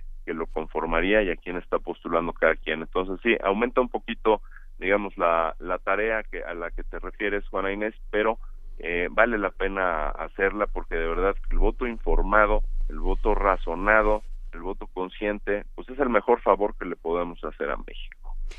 Pues eh, repetimos la dirección de este portal donde justamente están los perfiles de los candidatos. Voto informado 2018.unam.mx. Muchísimas gracias eh, por traerlo a la, a la conversación. Roberto Duque, te agradecemos mucho tu participación y bueno, pues eh, estaremos haciendo la tarea y viendo por quién vamos a votar y a ver cómo funciona, porque bueno, también habrá que ver cómo se van ajustando unas, unos mecanismos ya muy acostumbrados a... Eh, a trabajar de manera muy discrecional, porque bueno, pues quién sabe qué tanto cambien las estructuras dentro de cada de, dentro de cada demarcación, ¿no? Quién sabe qué tanto estén acostumbrados a funcionar de una manera, a utilizar los recursos de manera muy discrecional, a hacer un trabajo eh, de, de, proselitismo dentro de estas demarcaciones o para su candidato o para su partido. Eh, se, va a ser interesante en términos políticos todo este cambio en la Ciudad de México. Sí, muy interesante porque, bueno, tampoco las reformas eh, legales o constitucionales son una varita mágica y ahora ya vamos a tener excelentes gobernantes, ¿verdad? No, eh, pero sí el esquema es mejor para que tengamos una, una eh, digamos, un gobierno mucho más supervisado y uh -huh. que haya mejores eh, contrapesos también con esta figura de los plurinominales en cada una de las demarcaciones, de las 16 demarcaciones en las que se divide la ciudad, Juana Inés. Totalmente de acuerdo. Pues muchísimas gracias, Roberto. Gracias, Miguel Ángel. Un abrazo. Vamos a escuchar de Gorilas y Carly Simon, Tiger Tape.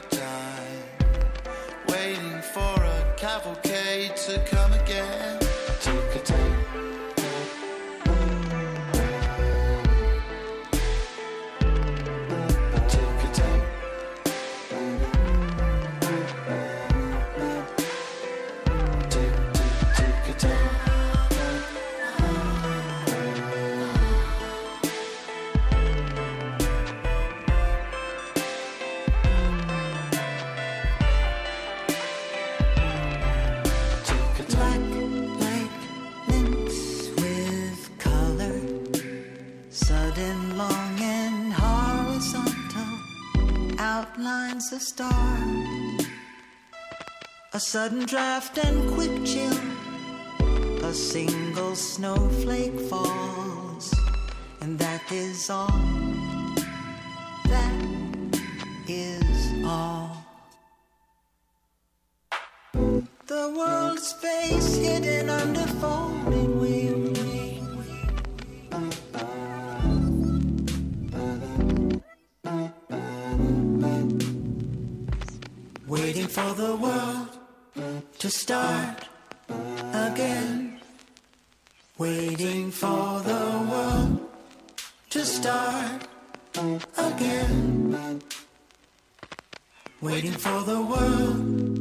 To start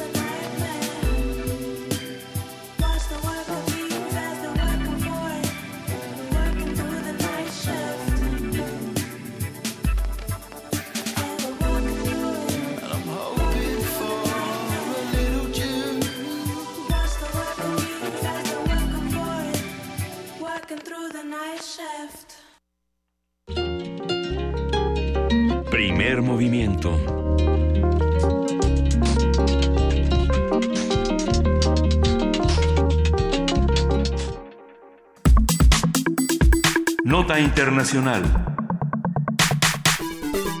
El próximo presidente de Colombia será elegido en una segunda vuelta electoral entre Iván Duque, candidato del Partido Centro Democrático, y Gustavo Petro, candidato de izquierda. De acuerdo con los resultados oficiales, el candidato vinculado con el expresidente Álvaro Uribe, o sea, Iván Duque, no logró superar, superar el 50% de los votos en los comicios de ayer y obtuvo 39.1%, mientras que Petro logró 25% en una jornada que registró una participación de 53%, que es eh, histórica, ya lo vamos a platicar. Más de 19 millones de ciudadanos colombianos de 36 millones que estaban convocados acudieron a las urnas. En tercer lugar se ubicó Sergio Fajardo, de Coalición Colombia, de centroizquierda, con 23.7% de los votos, seguido de Germán Vargas Lleras, del Movimiento de Centroderecha, con 7.2%, y Humberto de la Calle, del Partido Liberal, con 2%. Estos son los primeros comicios en Colombia desde que se firmó el acuerdo de paz entre el gobierno y las Fuerzas Armadas Revolucionarias de Colombia. La segunda vuelta electoral se realizará el 17 de junio. Vamos a hacer un análisis de este proceso electoral en Colombia. ¿Cuáles fueron los resultados? ¿Cómo se vivió y qué escenarios políticos se enfrenta el país? Nos acompaña Tito Ballesteros, él es comunicador social, periodista, docente en radio en países de América Latina. Buenos días, Tito Ballesteros. ¿Cómo estás? Gracias por estar con nosotros. Miguel Ángel, Juana, buen día para todos ustedes. El periódico El Tiempo ha publicado en el día de hoy Colombia vivirá una histórica segunda vuelta entre izquierda y derecha. El diario El Espectador, ¿para dónde se van los votos de los derrotados? Y el Universal de México, Duque y Petro, a segunda vuelta en Colombia. Esos son los titulares, eh, digamos, más destacados eh, en el país, ¿no? Por supuesto, y eh, bueno, se vivió no, eh, no solo el día de ayer, sino los anteriores fueron enormemente políticos y enormemente discutidos en todo Colombia. No sé cómo los, los viste tú, Tito. Bueno, eh, efectivamente hay un ardor muy especial en el país. En este momento tenemos dos candidatos. Iván Duque, que es un joven, digamos, de 41 años, un excelente senador, eh, que ha hecho muy bien su trabajo representando al Partido Centro Democrático, que es el partido del presidente o el expresidente Álvaro Uribe Vélez. De otro lado, tenemos a Gustavo Petro, digamos que él es el Andrés Manuel López Obrador. Es un hombre de izquierda con un modelo de país muy diferente al que ha venido llevando Colombia en los últimos años. Justamente sobre ese particular se dice que los ganadores en el día de ayer fueron, por ejemplo, las mujeres, porque como se quiera, en Colombia alguna de estas dos mujeres será vicepresidenta, o Marta Lucía Ramírez, la fórmula de Iván Duque, o Ángela María Robledo, la fórmula de Gustavo Petro. También resultan ganadores las encuestas, que acertaron con bastante cercanía lo que iba a ocurrir en el país.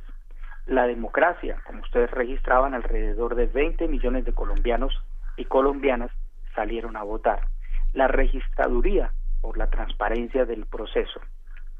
Entonces, eso en relación con los ganadores. Ahora vamos a vivir una segunda etapa muy particular, es cierto, el país está muy polarizado, incluso las redes sociales absolutamente encendidas porque o se está con la derecha o se está con la izquierda. El candidato de la derecha es un excelente senador, ha sido un muy buen senador, pero no ha gobernado. El candidato de izquierda, un hombre con una, una carga de oralidad muy buena, un muy buen orador, excelente eh, senador y gobernó la ciudad de Bogotá, pero eh, la verdad es que esa, esa alcaldía que hizo en Bogotá no fue para él la más afortunada. El criterio de Gustavo Petro es que los medios no lo tratan bien por ser un hombre de izquierda, digamos, no lo quieren en la medida en que los medios son más de derecha. Y termino diciendo esta parte que Colombia históricamente ha sido siempre un país de derecha. La diferencia entre Gustavo Petro hoy e Iván Duque, el candidato de derecha, es de alrededor de dos millones quinientos mil votos. Y seguramente en estas tres semanas la lucha de los dos candidatos será por recoger ese electorado. ¿Y para dónde? Porque bueno, el, el otro de los grandes ganadores de alguna manera, aunque no llegó a la segunda vuelta, es Sergio Fajardo también, que era alguien eh, que no, a, a quien no se le, se le atribuía mucha...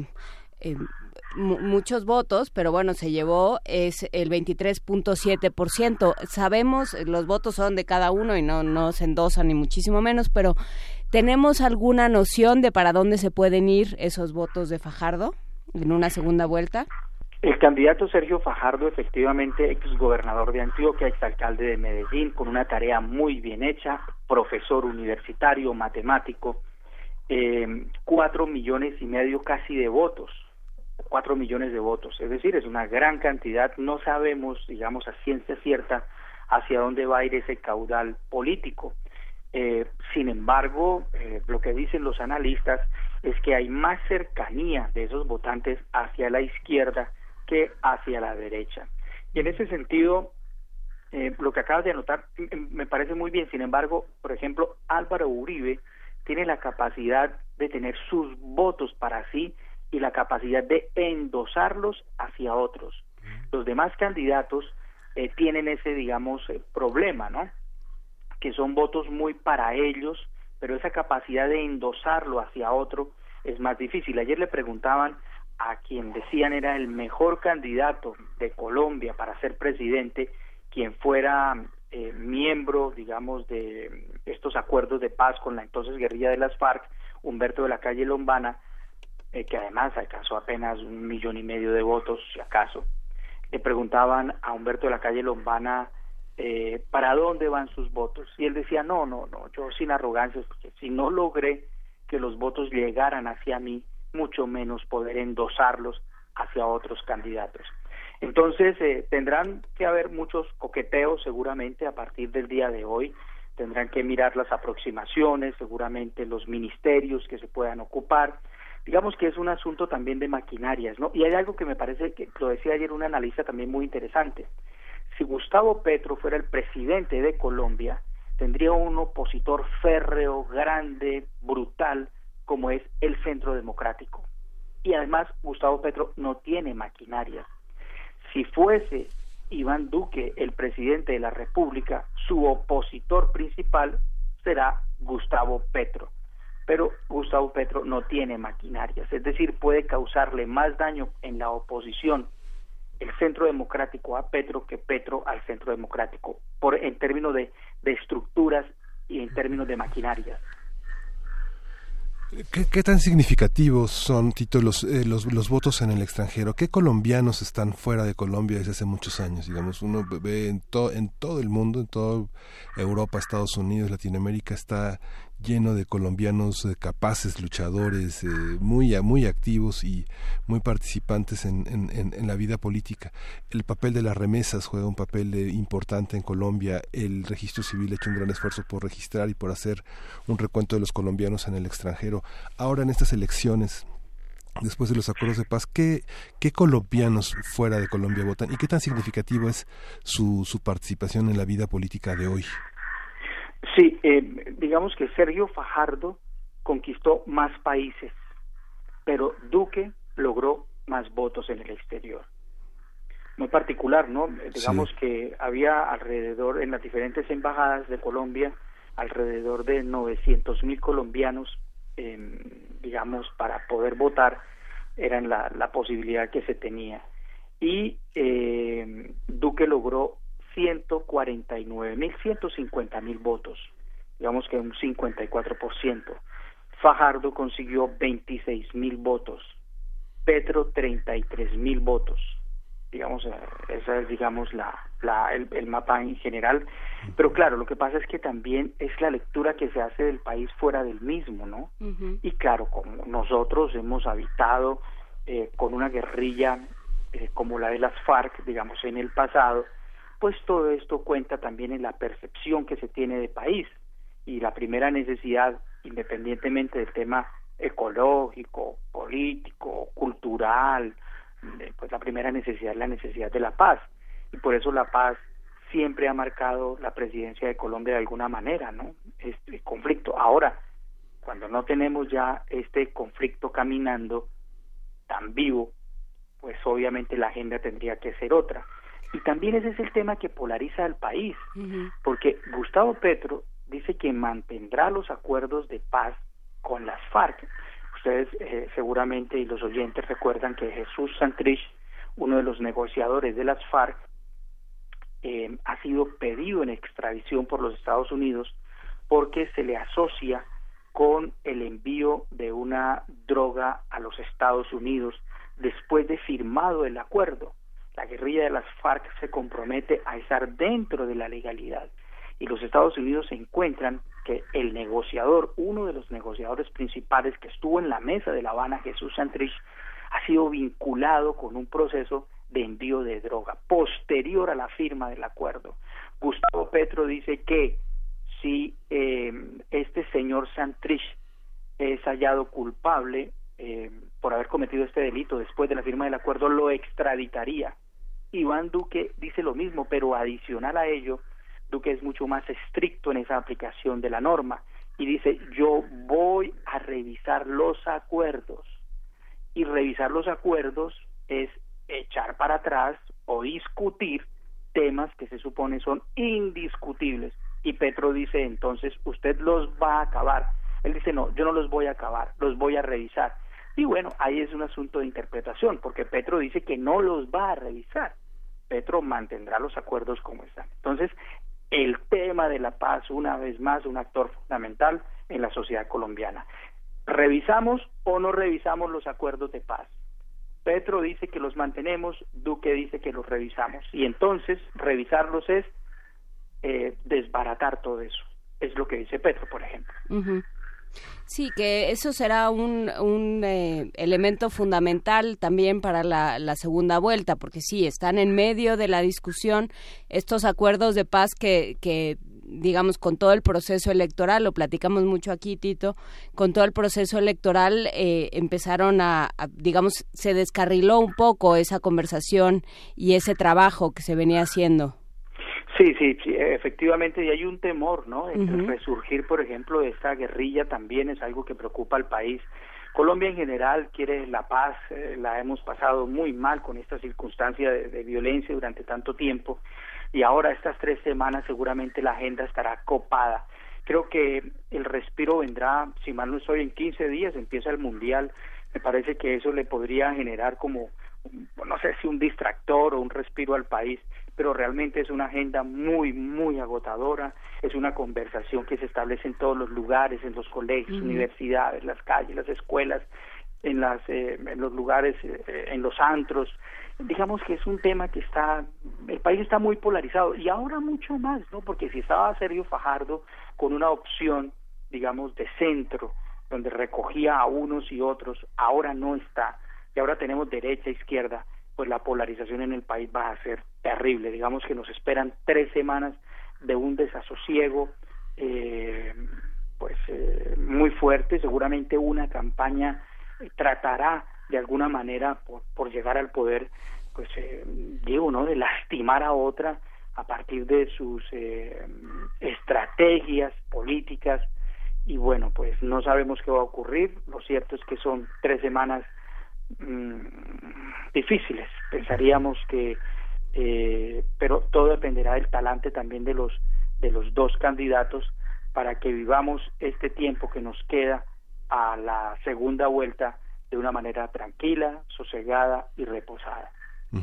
¿Tú crees que en estos, en es- en esta firma de los acuerdos de paz se han modificado las percepciones incluso intergeneracionales de las de las consecuencias que dejaron estos 50 años de guerra? ¿Crees que los acuerdos de paz modificaron ciertas formas de conducirse frente a la desigualdad, frente a la inequidad, frente a eh, varios de los aspectos que marcaban la, dicotomía entre una Colombia eh, muy popular y una Colombia aristocrática? Sí, eh, indudablemente los acuerdos de paz han marcado el país y seguramente, si, si como bien dice la, la, la entonces guerrilla de las FARC, estos acuerdos no eh, no tienen, digamos, reversa, ¿no? Es decir, las FARC no volverá a ser un grupo armado. Y claro, esto cambia el mapa político del país totalmente, moviliza a toda la población, independientemente de si se quiere o no el acuerdo de paz, independientemente de Pedro, de Juan, de María, de lo que piense cada colombiano, evidentemente esto cambia el mapa nacional. Incluso hace poco, por ejemplo, las estadísticas de los soldados heridos del hospital militar pues son increíblemente hermosas, ¿no? Es decir, ya esa situación no se presenta, ustedes mismos se dan cuenta en los canales internacionales, en los despachos internacionales que pues aquí ya el tema de las bombas, los secuestros, pues digamos no abundan como ocurría en el pasado. Entonces eso cambia el mapa, las noticias, la agenda informativa, los noticieros, los periódicos, las conversaciones, por ejemplo, en la universidad en la que yo estoy, el tópico generativo, así le conocemos, es el tema de la paz. Y los estudiantes de todas las facultades dentro de la universidad hablan de ese tema.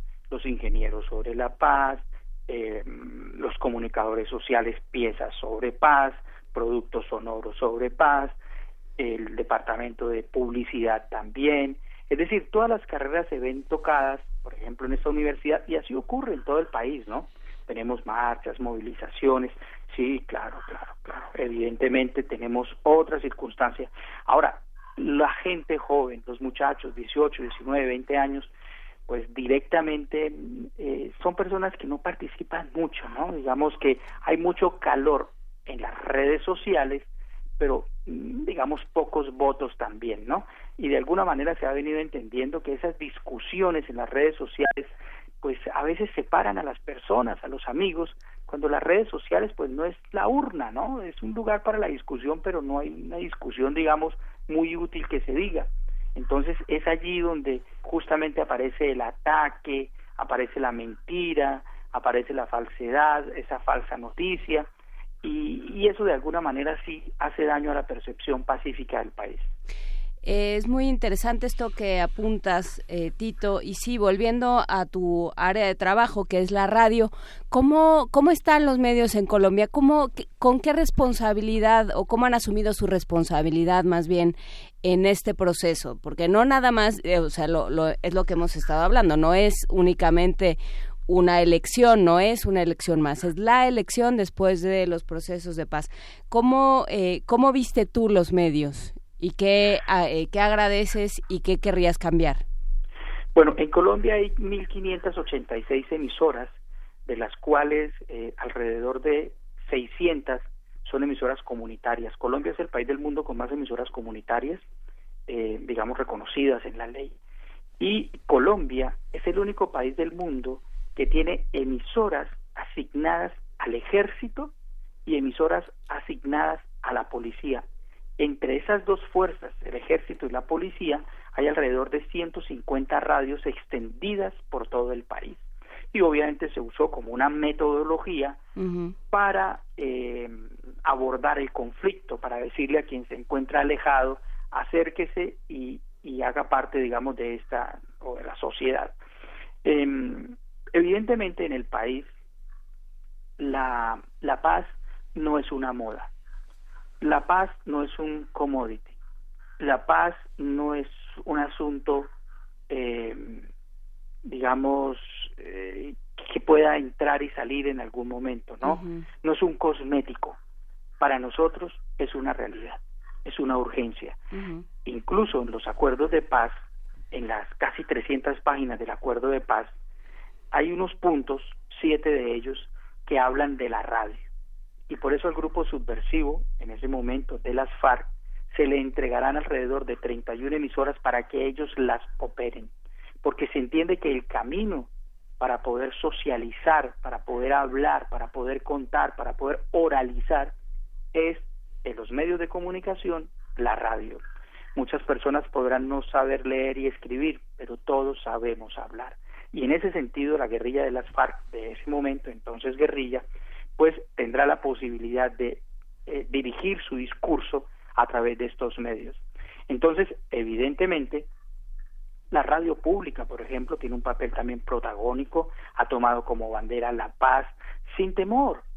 Sin- sin- es que como nuestra realidad es tan directa, pues no podemos eh, hablar del secuestro, del boleteo, de la muerte, eh, de la bomba que explota en la esquina, diciendo que el país amanece muy bien y que ahí ocurrió una explosión y que hay que tener cuidado. No, no, no, no. Pues nosotros hemos vivido una situación tan cruenta y tan difícil como para querer ocultarla. Entonces, de manera frontal, se habla de la paz, se habla de los acuerdos, se habla de la convivencia, pero incluso preguntábamos en algún momento si los medios públicos deberían hablar de manera frontal sobre el tema de la guerra, de la paz, del secuestro. Y, y algunas voces decían, no, nosotros hablamos de la solidaridad, del perdón y del encuentro, y del encuentro. Pero si de otro lado se está hablando del envío de coca, de las personas que son asesinadas, que son secuestradas, para eso los medios sí pueden hablar de eso, y por qué esos mismos medios públicos o comerciales o comunitarios no se pueden comprometer hablando de manera directa también de los daños que ocasiona la guerra. Me parece que es un discurso muy tibio del medio de comunicación cuando pretende resolver un asunto de una carga directa con una situación de, sí, sí, vamos a pasar música. Por favor. Claro, es una, es una falta de, de responsabilidad, digamos, no están para eso. No, pues se supone que los medios de comunicación, en particular la radio, es una emisora con una incidencia. Le preguntaban a José Ignacio López Vigil, el formador de radio en América Latina, eh, decía José Ignacio en un taller, bueno, muy bien, gracias por la invitación. ¿Ustedes han tenido problemas con el alcalde? No. ¿Y cómo les ha ido con el gobernador? Es el director de la Junta de Programación, no me diga. Ah, qué buena Sí, idea. claro. ¿Y cómo les va con el sacerdote? Se acabó de ir el padre.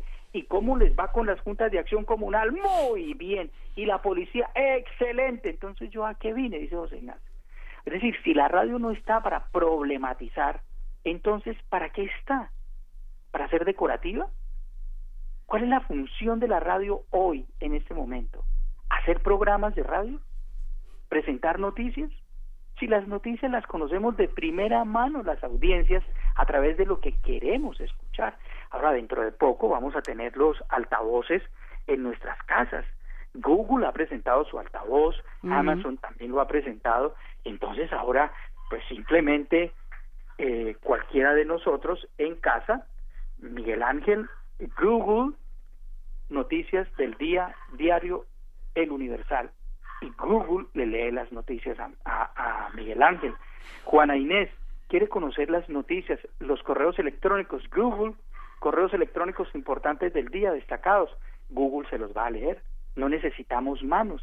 La televisión, quién sabe en qué lugar quedará dentro de la casa, ¿no? Porque estos parlantes, a partir de diciembre, que aparecen, por ejemplo, en España, se empezarán a masificar.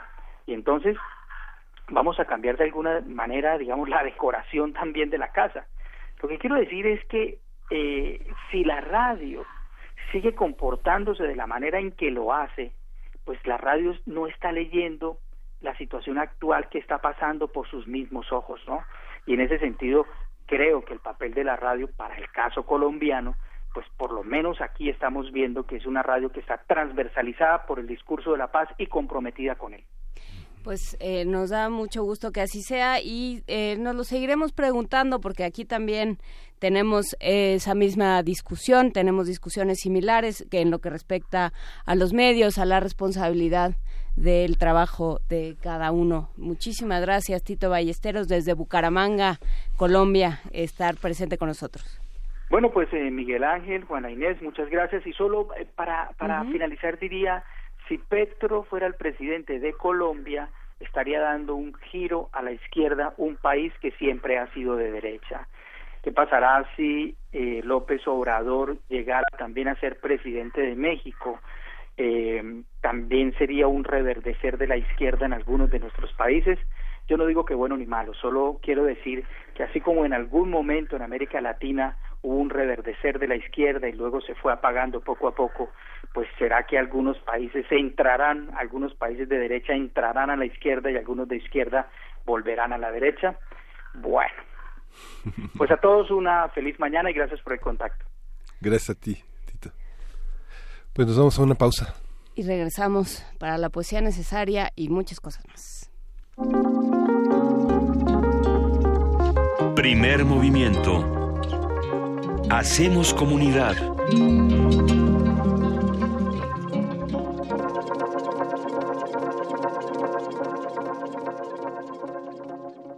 Dos.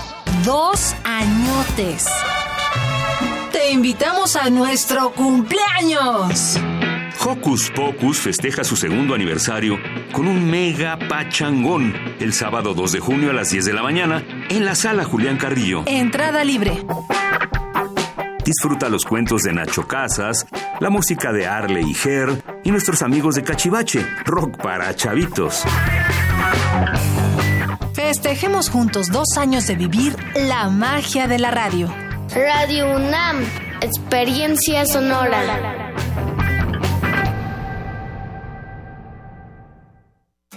El orgullo del PRI está en todo México.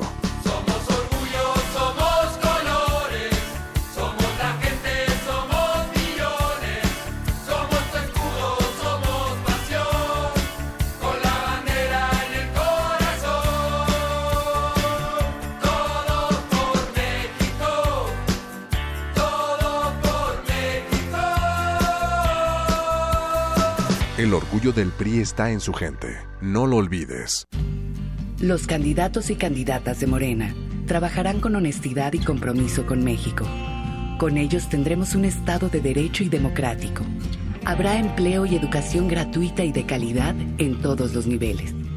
Se rescatará el campo, se promoverá el desarrollo económico, se aumentará la pensión de adultos mayores y se combatirá la inseguridad. Juntos haremos historia. Morena, la esperanza de México. Alberto Mangel, escritor argentino-canadiense, recibió en México el Premio Internacional Alfonso Reyes 2017. Escucha el ensayo Cómo Pinocho aprendió a leer, que grabó para descargacultura.unam. No existe nada parecido a una escuela para anarquistas y sin embargo, en cierto sentido, cada maestro o maestra debe enseñar el anarquismo.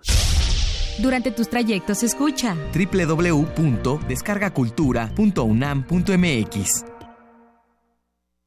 En las últimas décadas hemos luchado por fortalecer nuestra democracia y no debemos dejar de hacerlo.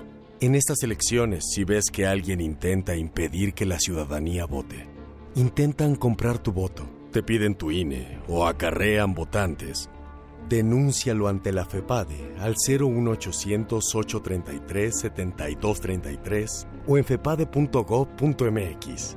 Haz la diferencia este primero de julio. Vota libre. INE. Voto libre. Voto libre. Yo voto libre. Es mi decisión. Porque mi voto cuenta. Y voy a elegirlo yo.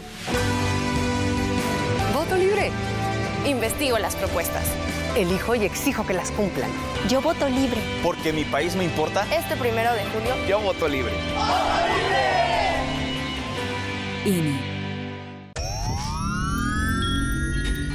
10 frasquitos de gel desinfectante, 8, 7, 6 5 4 caldos de cultivo, 2 compostas. Un invernadero sonoro. En este ambiente se experimenta la nueva música en compañía de sus creadores. Cultivo de hercios, frescura en la flora musical. Lunes y jueves, 21 horas, por el 96.1 de FM. Radio UNAM.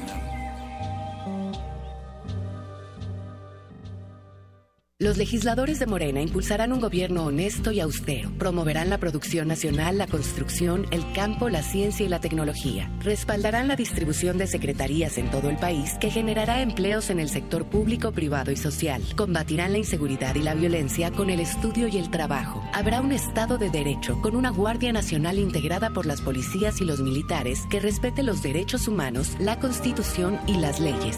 Juntos haremos historia. Morena, la esperanza de México. Los expresidentes de México reciben una pensión en total de 5 millones de pesos mensuales. Salinas, Cedillo, Fox, Calderón, ni Obama tiene una pensión así. Y no está en ninguna ley. Es un acuerdo que firma el presidente que llega porque sabe que cuando termine él se va a beneficiar con esa pensión. Yo voy a llegar a ser presidente de la República y ya no voy a firmar ese acuerdo se van a terminar las pensiones millonarias a los expresidentes. Andrés Manuel, presidente. Partido del Trabajo.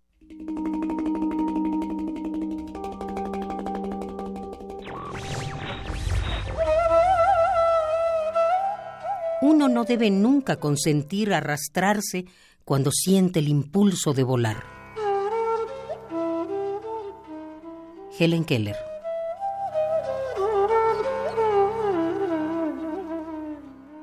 Radio UNAM. Primer movimiento. Podcast y transmisión en directo en www.radio.unam.mx.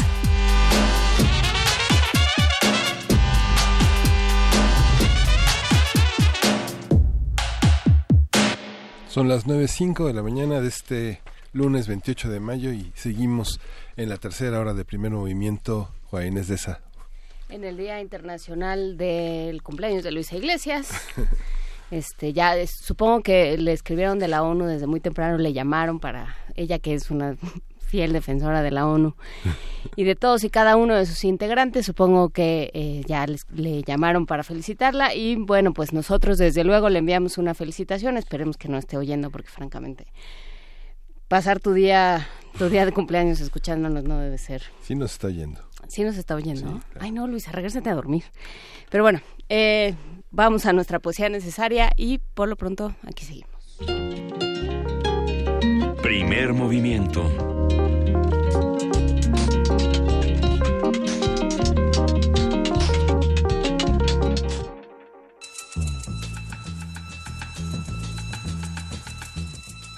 Es hora de poesía necesaria.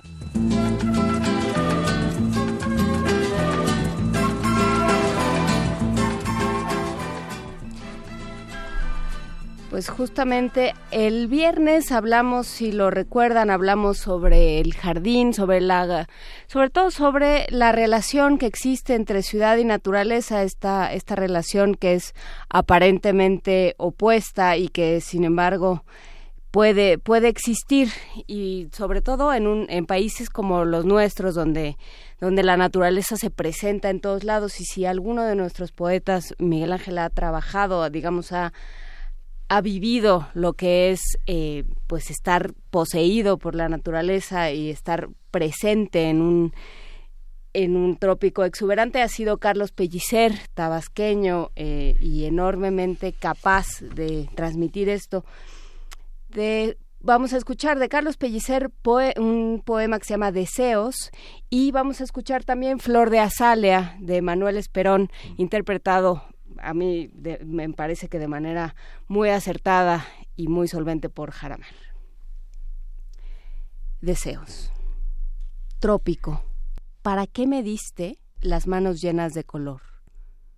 Todo lo que yo toque se llenará de sol. En las tardes sutiles de otras tierras pasaré con mis ruidos de vidrio tornasol. Déjame un solo instante dejar de ser grito y color. Déjame un solo instante cambiar de clima el corazón, beber la penumbra de una cosa desierta, inclinarme en silencio sobre un remoto balcón, ahondarme en el manto de pliegues finos, dispersarme en la orilla de una suave devoción, acariciar dulcemente las cabelleras lacias y escribir con un lápiz muy fino mi meditación. Dejar de ser un solo instante el ayudante de campo del sol.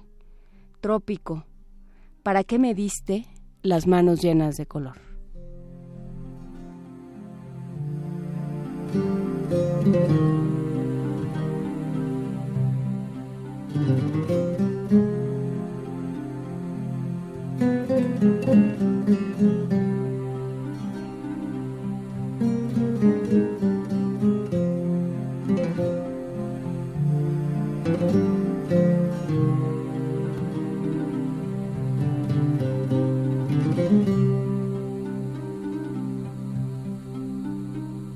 Espuma que inerte lleva el caudaloso río.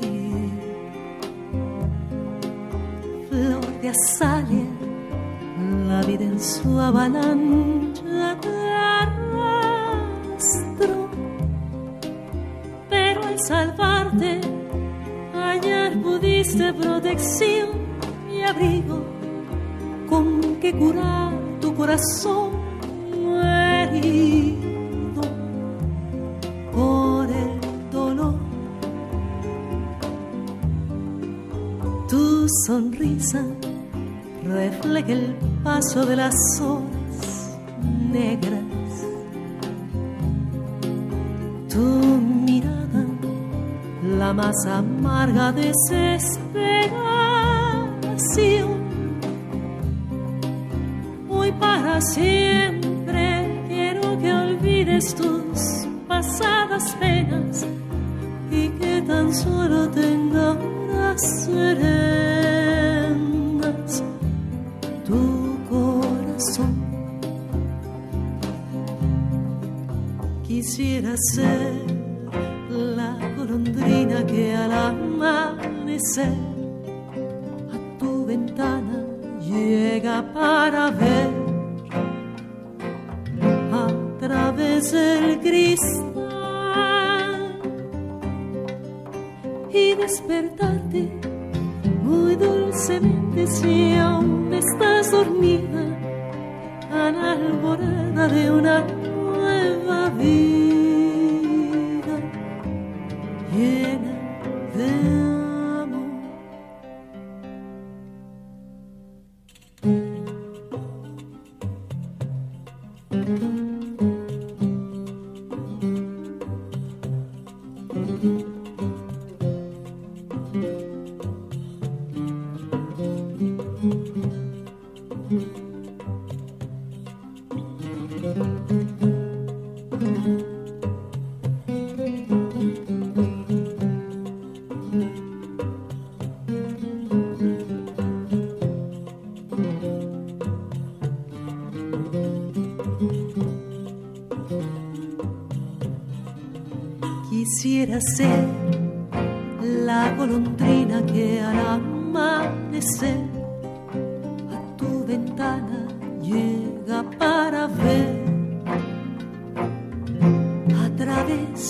del cristal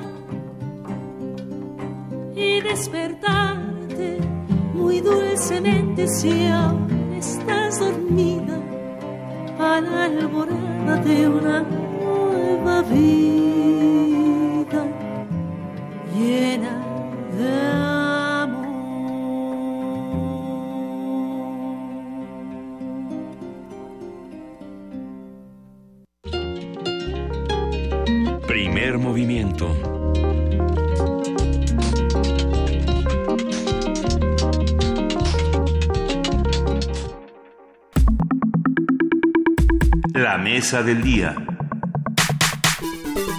La xenofobia es el miedo, rechazo u odio al extranjero, mientras que el racismo es la ideología que defiende la superioridad de una raza frente a las demás, muchas veces para mantenerla aislada o separada del resto del mundo. El Centro de Investigaciones Interdisciplinarias en Ciencias y Humanidades, en colaboración con la Red de Investigación Interdisciplinaria sobre Identidades, Racismo y Xenofobia, el Consejo Nacional para Prevenir la Discriminación y la Comisión Nacional de Derechos Humanos realizan un diplomado virtual para evidenciar y combatir el racismo y la xenofobia. Algunos de sus objetivos son entender y analizar qué son estos dos conceptos, sus manifestaciones particulares en México y en otros países de América Latina y el mundo, examinar iniciativas de prevención y combate, así como identificar ideas, creencias, discursos y prácticas xenófobas en los entornos de los participantes. El periodo de informes, entrevistas e inscripciones inició el pasado 7 de mayo y concluirá el 27 de julio. El diplomado comenzará sus trabajos el 6 de agosto. A partir del diplomado virtual Racismo y Xenofobia en México, organizado por el SEICH, hablaremos sobre la necesidad de tratar estos temas desde la academia, su actualidad, su concepción en la vida diaria y sus posibles salidas. Están con nosotros ya la doctora Olivia Gal Sonaven, investigadora titular de este centro, coordinadora de la red Integra con Acitunam sobre identidades, racismo y xenofobia. Bienvenida, Olivia. Muchas gracias. Y el licenciado Diego Morales, él es licenciado en Historia por la UNAM, miembro de la red Integra y del equipo ejecutivo del Diplomado Virtual sobre Racismo y Xenofobia en México. Bienvenido. Gracias, buenos días. Buenos días a ambos. Cuéntenos, eh, ¿de qué hablamos cuando hablamos del otro en México? Porque todo el, el, el punto central de este asunto es cómo entendemos el al otro y cómo entendemos el nosotros también. Olivia, ¿de qué hablamos cuando hablamos de esto? Bueno, digamos que hay muchas maneras de entender un nosotros y los y quiénes son los otros. Hay muchas, ¿verdad? Digo, se puede hablar de género, se puede hablar de preferencia sexual, se puede hablar de edad, se puede hablar de, en fin, hay muchísimas maneras. Ahora, nosotros nos ocupamos de una de ellas o de, algunas de ellas relacionadas con los temas de racismo y, y xenofobia. Y ese sentido, eh, los otros en nuestro país, bueno, primero habría que decir quiénes somos nosotros. Y México ha definido al nosotros como eh, una nación formada por mestizos. Mestizos que solo están eh, hechos de dos, lo que se dice, dos sangres y dos culturas, la indígena y la española. Y normalmente no se dice en este país somos, o sea, la gente no dice soy mestiza, a menos que de veras le preguntes. Eh, pero la gente cree que mexicanidad y mestizaje es sinónimo. Bueno, esto es un tema muy largo, muy complejo, en el que hemos trabajado mucho. Pero entonces, si los mestizos son los mexicanos, por excelencia, ¿quiénes son los otros? Bueno, los otros de dentro de la nación son básicamente los indígenas, y claro que indígena es un, una categoría demasiado englobadora, porque sabemos que hay muchos pueblos, los afrodescendientes, que por primera vez en 2015 se reconoció que hay afromexicanos, y yo diría que también hay otros de dentro de la nación que son los inmigrantes que llevan muchas generaciones en este país, que son mexicanos por nacionalidad, pero que México sigue viendo como que no son plenamente mexicanos o no son realmente mexicanos. Tenemos muchos otros, entonces. Eh, ¿Y cómo, cómo trabajamos esto? ¿Por qué, ¿Por qué sale, Diego Morales, la necesidad de hacer un diplomado sobre esto? Bueno, sale de la idea de que a final de cuentas es un fenómeno que se niega constantemente, ¿no? Al ser todos mestizos, realmente ahí se, eh, eh, se soluciona el problema. Dejas de ver a los demás como parte integrante de la nación y solamente los ves de un modo eh, muy reducido, ¿no? Es el mundo indígena en general, sin considerar toda la diversidad que hay, eh, niegas eh, las diferencias que pueda haber en cuanto a eh, creencias religiosas, en cuanto a procedencias nacionales, y eso pues se ha ido constituyendo como una idea de que si México es un país de mezcla de dos culturas, pues entonces no puede ser racista. ¿no? Entonces es importante llevar a la mesa, eh, a la agenda pública, pues la discusión de que realmente en esa como capa que cubre todo en el ser mestizo, pues realmente se, se ocultan muchos rasgos pues racistas, ¿no? de negación de las demás otredades. ¿Cómo identificar las raíces del racismo? Digamos, en, varía, digamos, de latitud a latitud, cuáles son las raíces que lo fundamentan. ¿no? Eh, en el caso de México, ¿qué es la religiosidad, las costumbres? Bueno, eh, para eso nos podríamos situar un poco más históricamente en la posrevolución, a, a inicios del siglo XX, cuando se configura este ser nacional como el ser mestizo, que ahí está José Vasconcelos con la raza cósmica, que está Manuel Gamio, que hay muchos intelectuales que abogan por esta idea de que para haber una identidad nacional tiene que estar constantemente mezcla, haciéndose un mestizaje cultural, un, mestizaje biológico, y con la idea de que tarde o temprano todos vamos a ser homogéneos, ¿no? Eh, culturalmente, en cuanto a lengua, en cuanto a, incluso en cuanto a raza, porque en aquel momento se consideraba la raza como un término científico, ahora ya ha caído en desuso. Eh, y bueno, en, es ahí donde yo creo bueno, tiene más raíces, tiene raíces del siglo XIX y antes, donde se logra configurar plenamente esta ideología del México mestizo. Pero es interesante porque tú preguntabas si había otras manifestaciones. Bueno, el racismo clásico, eh, digamos, que nace básicamente cuando los estados-nación nacen, el racismo clásico plantea que la, la base de una nación fuerte, con identi- identidad clara y futuro claro, es la raza pura, la sangre pura. Y entonces, por eso México es muy sui generis en ese sentido, porque México basa su identidad nacional en la sangre impura, la sangre no limpia, digamos, ¿verdad? Que es una sangre mezclada. Y por eso decía Diego, ¿cómo va a ser racista un país que basa su identidad en la creencia y el amor incluso por la idea de que somos mezclados? Pues por eso ha sido tan, diferen- tan difícil en nuestro país ver el racismo, porque somos como por definición antirracistas en nuestra constitución nacional. O por lo menos eso nos hemos contado, ¿no? Junto con el, el mito del Iztaccíhuatl y el Popocatépetl también nos contamos Claro. que nosotros no somos racistas. Qué bueno que Diego hace la aclaración de que ya es un término que no se utiliza porque ya el doctor Lozano del Colegio Nacional el otro día nos puso como chanclas por estar diciendo que éramos racistas. No, la raza humana es una, digamos, ¿no? Es la especie humana es Sí, una más, más bien. bien, más bien. Pero, eh, pero bueno, se utiliza el término para eh, para referirse a todo esto que implica al, al otro, al distinto, al que, al que tiene la piel de otro color, al que a lo mejor eh, tiene otra lengua materna, todo eso eh, yo lo de entrada lo discrimino y lo siento como alguien diferente. El siglo XIX, pensando en Vasconcelos, pensando en Gamio, fue muy salvaje en este sentido, ¿no? Esta idea de todos somos iguales. Pues nunca terminamos de ser iguales, Olivia. Bueno, eh, mira, eh, digamos, como Diego lo dijo, esta idea de que amamos el principio de que somos mestizos nace en el 19, pero se refuerza en el 20, después de la revolución, porque se convierte en una política de Estado, con Vasconcelos a la cabeza, eh, a la cabeza de la institución ideológica más importante de la nación, que es la Secretaría de Educación Pública. Y es muy importante lo que se empuja desde ahí.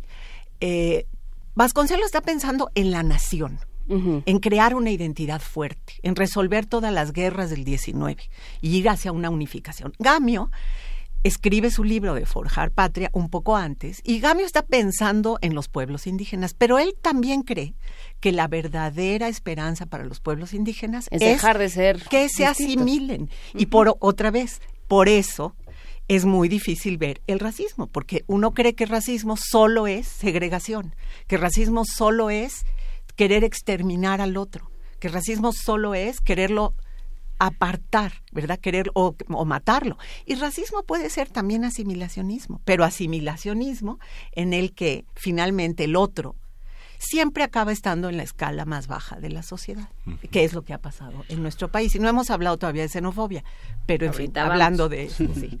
En nuestra sociedad novohispana hay una gran, este, una gran visión de los frailes que le dieron una naturaleza de inferioridad a los indígenas a los que había que este tal vez eh, pulir su alma primitiva para que pudieran acceder a la vida eterna, pero sus diferentes naturalezas y las clasificaciones de la sociedad novohispana permiten pensar una sociedad muy desigual y irreversible, como si estuviéramos en, en el mundo de los sutras, donde alguien que nace para maceta no pasa al corredor, ¿no? Digamos que es esa, esa visión. Tal vez Hidalgo y Morelos ya tienen otra visión de país más ecuménica y más diversa, ¿no? Sí, sí hay una enorme diversidad y también hay una enorme desigualdad en la, en la época colonial. Hay debates ahí sobre si es racismo o no es racismo, no nos vamos a meter tanto en eso, pero lo importante yo creo que ahí sería también resaltar que hubo grandes aportes de distintas eh, comunidades y pueblos indígenas, afros, que apoyaron incluso al proceso de independencia, ¿no? Morelos, por ejemplo. Guerrero, que eran afrodescendientes, y que también en un, una revisión histórica para generar un- una narrativa nacional, como que fueron blanqueados. ¿no? Entonces, ahorita empieza poco a poco y cada vez más como a reconocerse esa ascendencia que ellos tenían para mostrar el peso que ha tenido eh, distintas comunidades como los afrodescendientes en la historia nacional. La semana pasada hablábamos de Yanga, este pueblo de Veracruz que tiene el mismo nombre y que tiene la escultura de este, de este primer liberto eh, es, eh, afrodescendiente y ahora María Alicia Martínez en, el, en la sala eh, Javier Villarrutia en el Limba y Jaime Chabot con una obra que se llama así. Hablan, hacen todo un mapa de la negritud hasta nuestros días y un tema que que ha sido tema de la portada de nuestra Gaceta en la universidad y que, bueno, forma parte de todo un mapa que se está atendiendo desde hace muchos años. ¿Cómo trabajan? No es un tema académico, sino que está es una transversal en, la, en las universidades, el tema de la negritud, de la afrodescendencia, de la- del indigenismo dentro de, la, dentro de las visiones académicas que se integran a una sociedad tanto urbana como rural. ¿Cómo, cómo, lo, cómo lo lograron conjuntar ahora en un, en un diplomado como este? Bueno, eh, para eso tendremos que esforzar un poquito el diplomado. Eh, hay eh, seis módulos, uno es teórico conceptual, uno es histórico sobre México. Entonces, en ese eh, módulo vamos rastreando un poco la historia de cómo se negó ciertas identidades, entre ellas indígenas y afrodescendientes. Posteriormente vamos comparando con otros países, con otras latitudes, para regresar a México en términos de la actualidad, por donde atraviesan los racismos, y también el quinto módulo se refiere a qué iniciativas hay desde la política pública, desde las acciones sociales, para ir rescatando, ir eh, recuperando estas memorias, estas historias, estos aportes de los diversos pueblos. Y bueno, en la academia también hay gran diversidad de estos temas, sigue siendo menor, sin embargo, pero poco a poco ahí hay grandes investigadoras que van pues señalando los puntos de inflexión en esta historia de la negritud en México. Es muy interesante, Diego, que toques la política pública, porque de alguna manera tú también lo estabas eh, diciendo, Olivia. Eh, hay, hay un discurso, se construyen discursos nacionales. ¿no? Nos- los mexicanos somos así, sobre todo pensando en, en Vasconcelos. ¿no? Los mexicanos somos esto y la raza cósmica, y entonces eh, somos de esta manera, y, y, este y este es nuestro pasado y este va a ser nuestro futuro y, y digamos eh, parecería ser incontestable no si hay una una especie de decreto desde las políticas públicas de cómo va o cómo nos vamos a entender los mexicanos esto cómo ha ido cambiando y, y, y cómo lo vemos. Sí, bueno, Vasconcelos es absolutamente fundamental. Es decir, em, Vasconcelos en muchos sentidos eh, era bastante racista. Es decir, aunque nosotros no lo sabemos, pero bueno, era un hispanista recalcitrante. Y, eh, y bueno, no nos vamos a meter, digamos, tanto en ese sentido, pero es cierto que su idea de la raza cósmica es una idea en su momento muy progresista. Eso hay que decirlo. No podemos eh, juzgarlo con los ojos de hoy. Porque pensar que había una quinta raza que iba a ser el crisol de todas las razas y que iba a tener un papel que jugar en la liberación del mundo a través de Iberoamérica, bueno, era una idea revolucionaria y muy progresista en su momento, ¿verdad? Ahora, ¿qué ha pasado? Bueno, que hoy estamos, eh, o sea, todos los países decretan quién es el nosotros y quiénes son los otros. Eso no somos originales, todos los países. Ahora, cada uno lo hace a su manera. ¿Qué ha pasado ahora? Que estamos, bueno, primero se criticó mucho en la política indigenista en los años 70 con los grandes antropólogos, Bonfil, Safenhagen, que dijeron, en realidad, al, al, al hacer una política que quiere asimilar a los indígenas, no los estamos considerando en su diferencia y en igualdad. sino que queremos a fuerzas que se conviertan en el nosotros nacional. Después vino, obviamente, digamos, el, el- el zapatismo y toda esta época se criticó el proyecto indigenista y se pasó a la era multicultural. Ahora, ¿qué decimos nosotros, los estudiosos de este, perdón, de este fenómeno?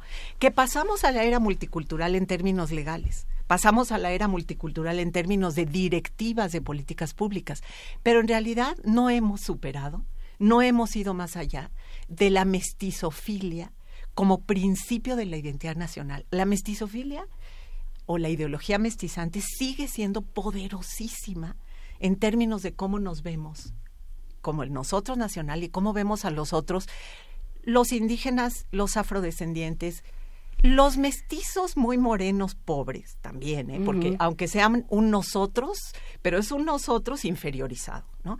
Y también los que se llaman extranjeros, que es un término que yo cada vez odio más. Pero, en fin, eh, no hemos superado la época de Vasconcelos y de Gamio en realidad. Es la verdad, aunque las políticas públicas nos digan que vamos por otro camino. Bueno, las políticas públicas, si uno revisa, por ejemplo, eh, Prospera y todos estos programas, pues lo que hacen es, o sea, tienen que existir porque no hay otra, porque no hay otra cosa, ¿no? Pero, pero siguen, eh, siguen acentuando y siguen perpetuando esta desigualdad. ¿no? Porque también hay una parte, como dice Miguel Ángel, es transversal y hay una parte que pasa por la economía y que pasa por acceso a trabajos, por acceso a educación, ¿no? O sea, sí también ahí se ve reflejada una, eh, una condición racista. Sí, porque mira, a ver, es que la gente a veces cree que racismo solamente es discriminación por color de piel o por fisonomía. Racismo es mucho más complicado que eso. O sea, claro que hay discriminación por color de piel en nuestro país y en el mundo.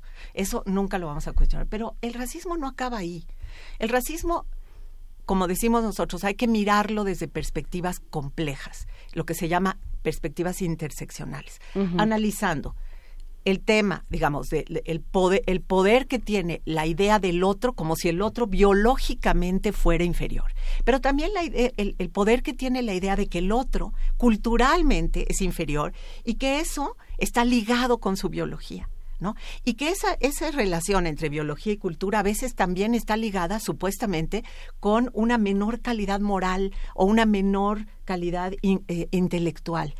Y también tiene que ver con clase social y también tiene que ver con género. Es decir, todos esos criterios están ligados cuando tú tienes que analizar racismos. Entonces, los programas estos que tú dices contra la pobreza, en el fondo son asistencialistas y no atacan la raíz más profunda del problema, ni en términos de lo que llamamos las diferencias étnico-raciales que inferiorizan a poblaciones, también desde, esta, eh, desde este registro.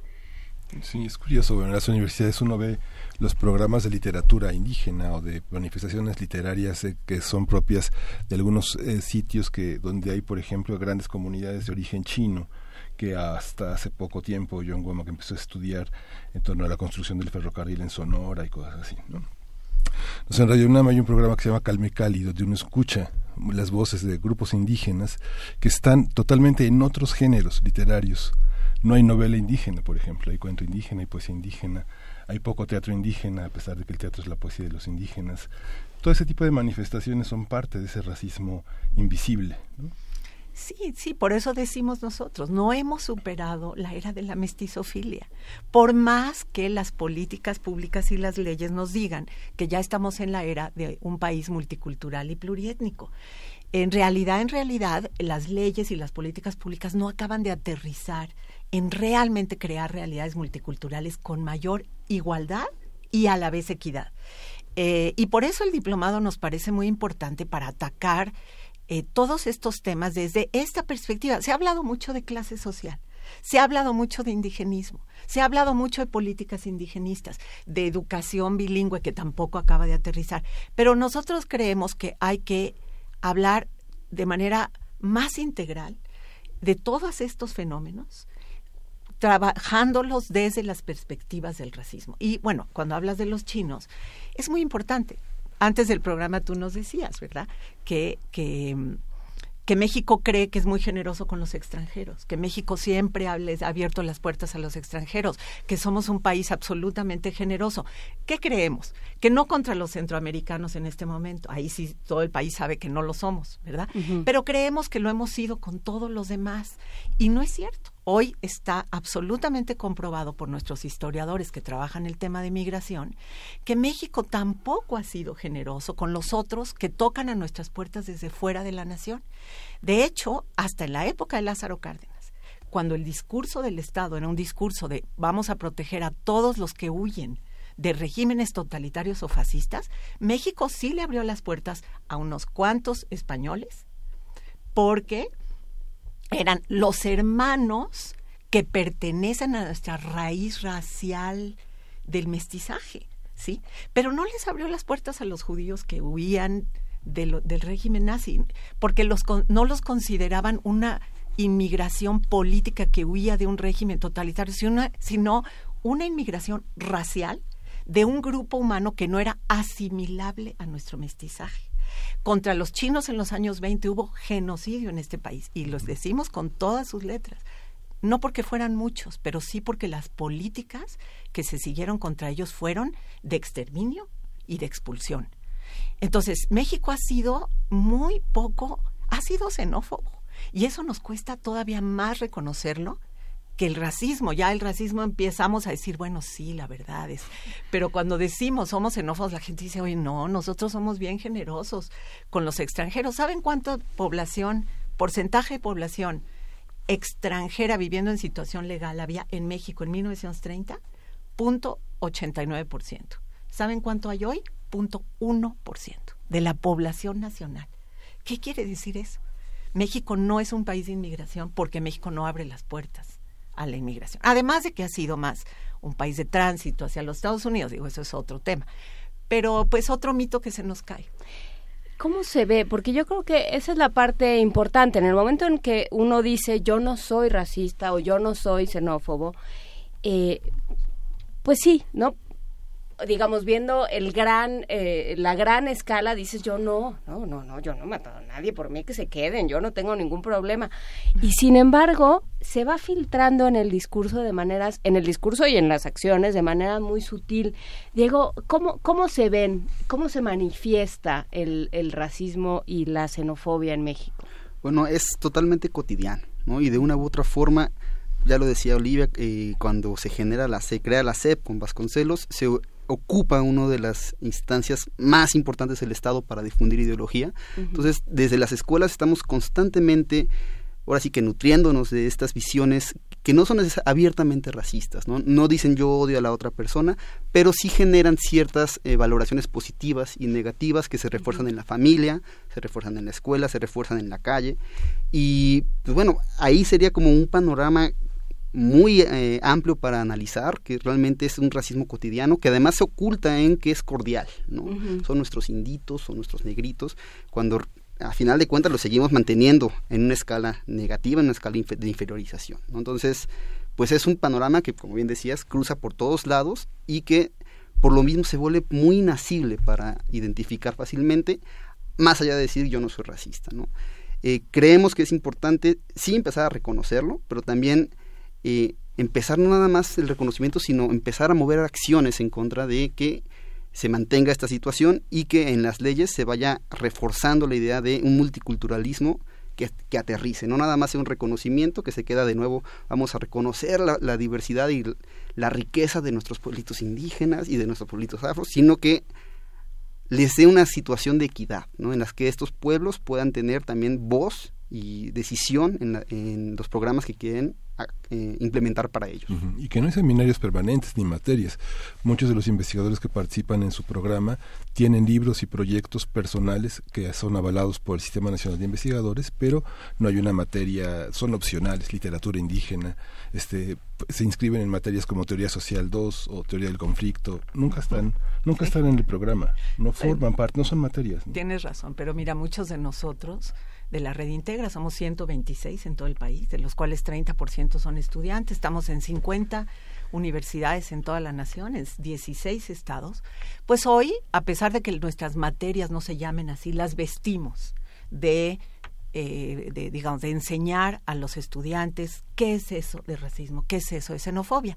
Pero creímos que era muy importante, además de nuestras materias universitarias, que muchos estamos dando, eh, hacer este diplomado para público en general. Este diplomado es para todo público mayor de 18 años que sepa leer y escribir, que sepa leer y escribir y hablar español y que tenga un manejo mínimo de la computadora.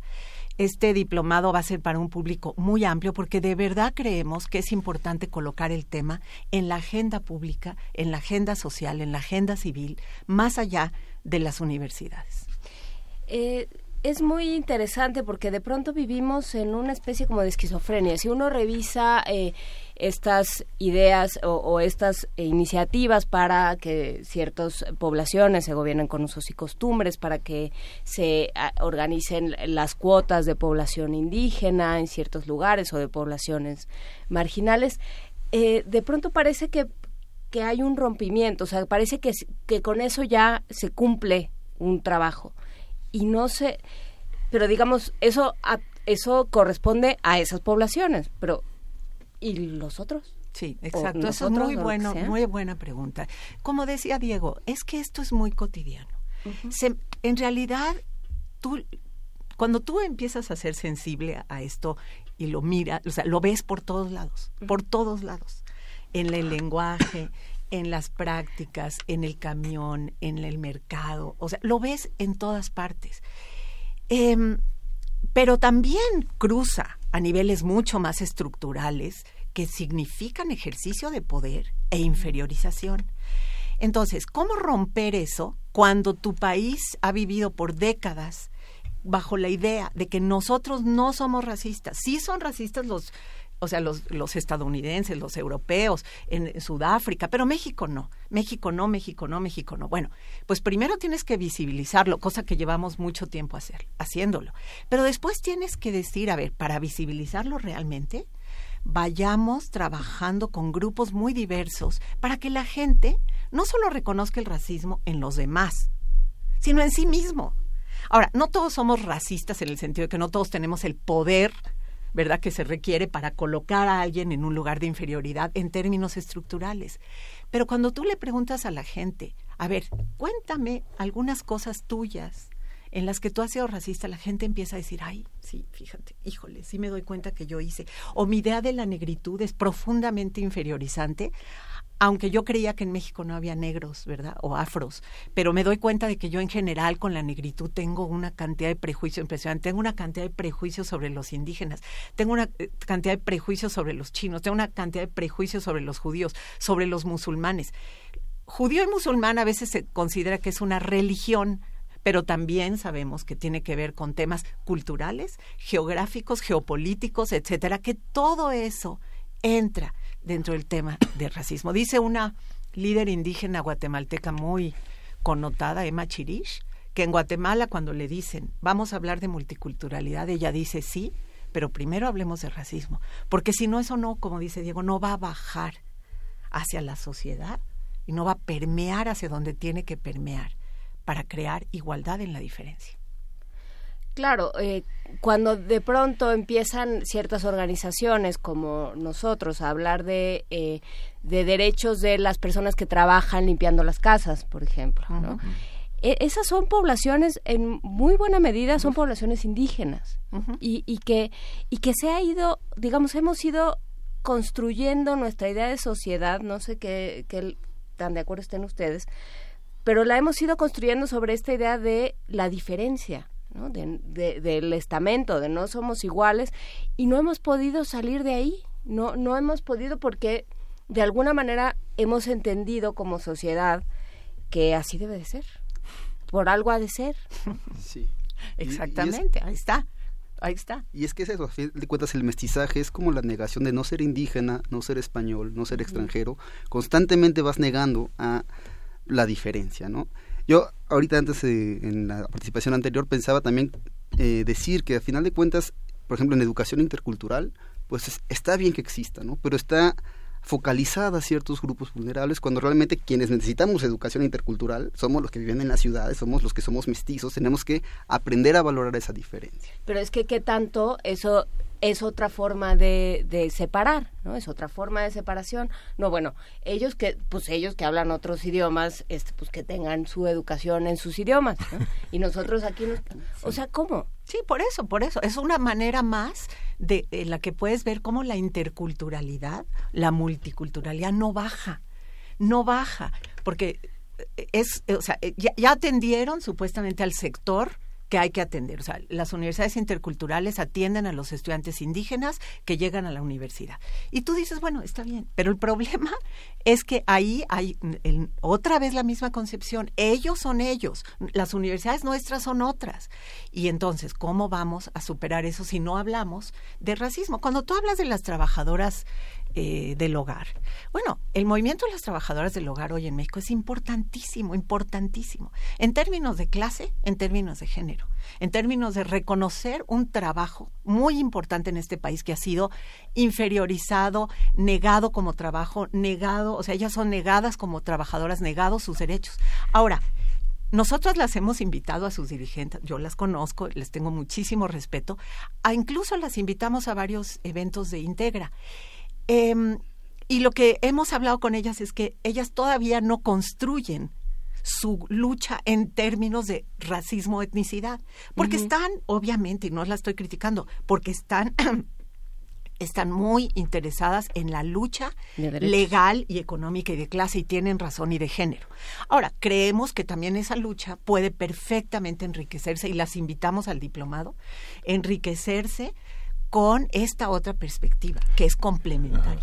Y esta parte, digamos, uno ve en otros países, por ejemplo, en los países europeos, todavía ex- existe también esta idea de identificar al, al servicio doméstico con estudiantes. No, no, y puede ser un hombre, puede ser una mujer, no importa. ¿no? Digamos, hay unos programas donde personas de más edad eh, este, tienen otro tipo de servicios. Pero en Europa, digamos, este, las, las sirvientas en este todavía ámbito colonial, pues son las portuguesas, ¿no? Digamos, de, este, en la parte europea, las griegas, ¿no? Que todavía hay esa parte, a pesar de que se ha evolucionado tanto en la parte democrática, prefieren tener ese tipo de sirvientes porque obedecen mejor, porque, ¿no? Hay Bueno, una creo parte que ahí es un tema ¿no? complejo, porque, Sí. porque digamos, el problema es que son inmigrantes, trabajan eh, en trabajos que, que muchos europeos, perdón, no, voy- no quiero repetir a Fox, pero este, pues no quieren hacer, este, no necesariamente tienen todos los derechos. Ahora, este, hay que decir que también lo que ocurre es que ganan muchísimo mejor que en sus países. Es como pasa con no- nuestros inmigrantes de Estados Unidos, emigrantes.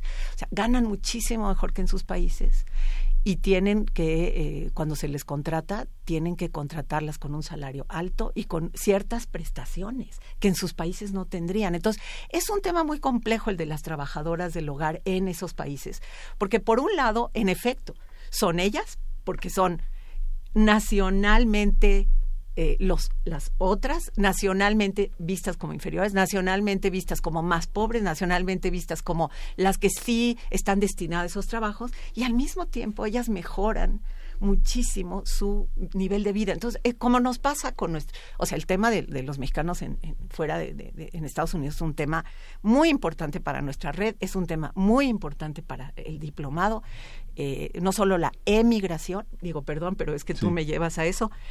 México es el país que más personas expulsa en el mundo entero, todavía hoy, en términos absolutos.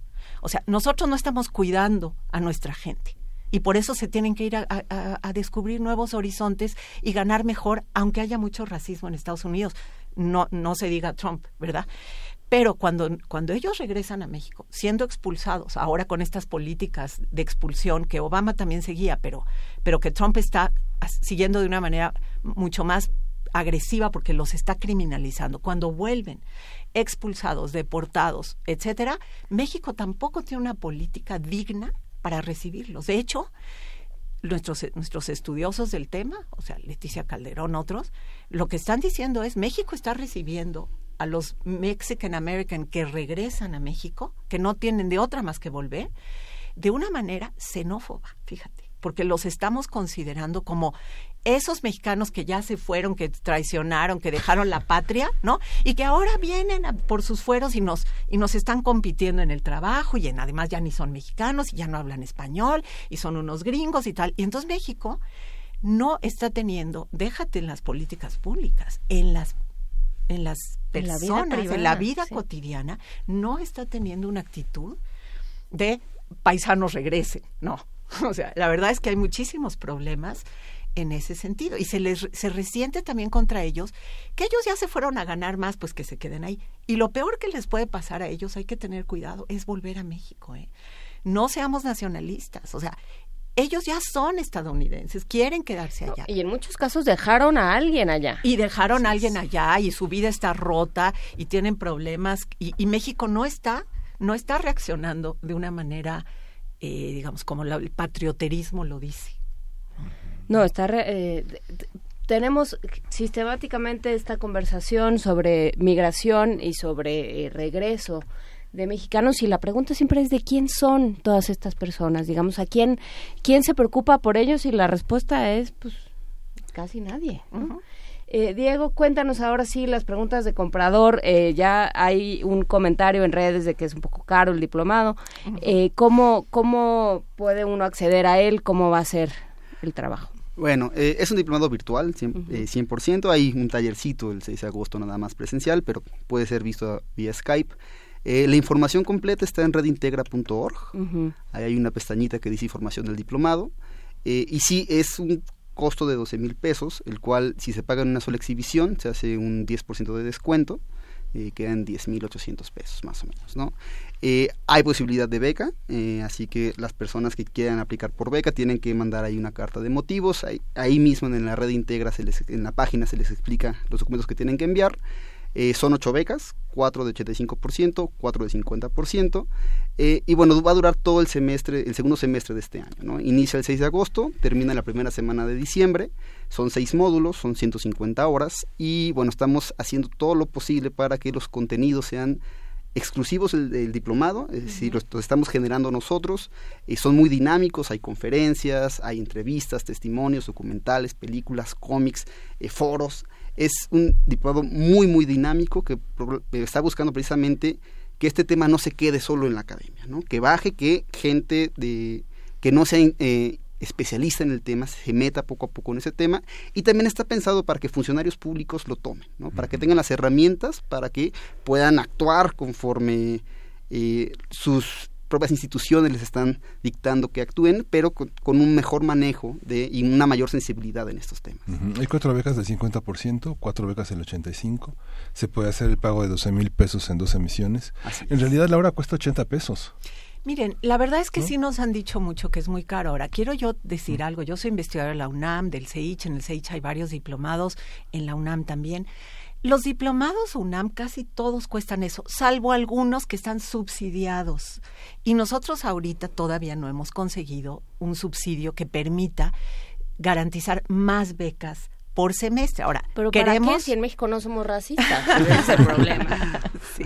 No, bueno, pero es que es que hay gasto, hay- el, el diplomado también tiene un costo muy alto, porque como lo dice Diego, estamos de veras tratando de hacer un diplomado interactivo, dinámico. Hay 60 especialistas de alto nivel de México y de otros países interviniendo. Hay un equipo técnico, hay un equipo, eh, digamos, del aula virtual. Es un diplomado de alta calidad. Pero sí, son 80 pesos eh, la hora. Y solo quiero decir algo. Vamos a tratar de que tenga dos eh, generaciones por año, lo cual significa que habría 16 becas por año.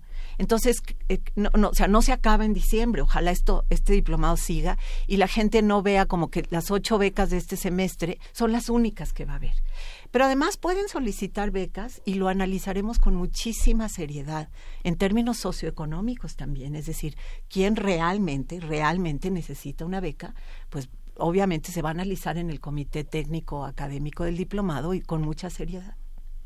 Pues les agradecemos mucho la, la posibilidad, no solo de hablar de estos temas, sino de acercarse a este trabajo del Centro de Centro de Investigaciones Interdisciplinarias en Ciencias y Humanidades, el CEICH, de nuestra universidad. Eh, va a ser un diplomado virtual, o sea, desde donde usted esté puede acceder, siempre y cuando tenga acceso a Internet y a una computadora, que también es otro tema.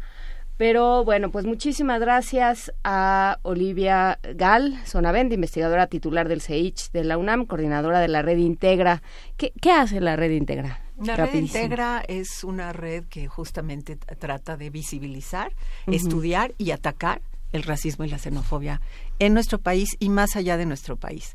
Es una red, como su nombre lo indica, trabajamos en red y trabajamos como académicos, pero con muchísima relación con el sector público. Hemos asesorado al CONAPRED en, en construcción de una agenda antirracista, estamos trabajando con la CNDH, con otras instancias y creemos que también hay que hacer lo que yo llamo incidencia civil, no solo incidencia en políticas públicas.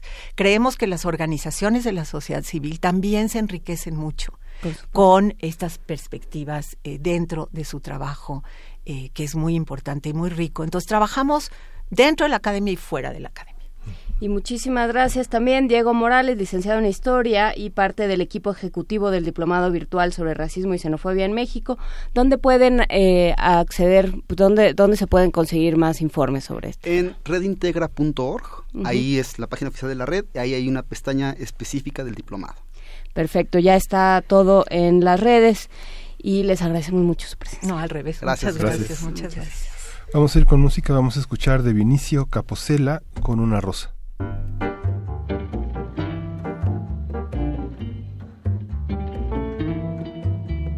Con una rosa hai detto vienimi a cercare.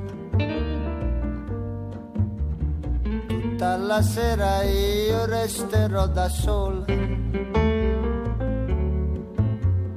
E io per te muoio per te. Con una rosa sono venuto a te. bianca come le nuvole di lontano, come la notte amara passata in vano, come la schiuma che sopra il mare spuma. Bianca non è la rosa che porto a te. gialla come la febbre che mi consuma, come il liquore che strega le parole, come il veleno che stilla dal tuo seno. Gialla non è la rosa che porto a te.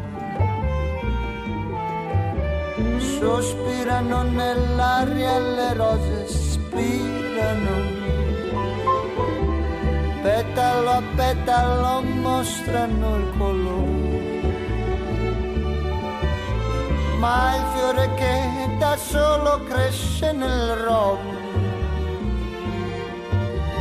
rosso non è l'amore bianco non è dolore il fiore è solo il dono che porto a te.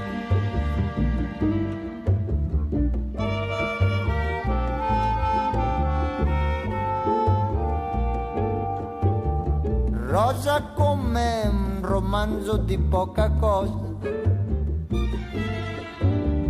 come la resa che affiora sopra il viso, come l'attesa che sulle labbra pesa. Rosa non è la rosa che porto a te. Come la porpora che infiamma il mattino. Come la lama che scalda il tuo cuscino come la spina che al cuore si avvicina. Rossa così è la rosa che porto a te. Lacrime di cristallo l'hanno bagnata. Lacrime vino versate nel cammino goccia su goccia perdute nella pioggia. Goccia su goccia le hanno asciugato il cuore. Portami allora, portami il più bel fiore. quello che duri più dell'amor per sé. Il fiore che da solo non specchia il rovo, perfetto dal suo cuore, perfetto dal dolore, perfetto dal dono che fa di sé.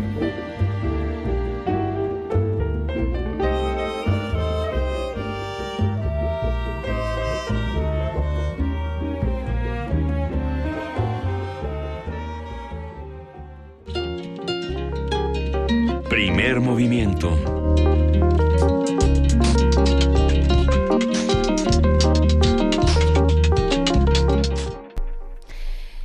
Ya son las 9.57, ya estamos a punto de terminar con la emisión de hoy. Estamos a punto de terminar con este programa.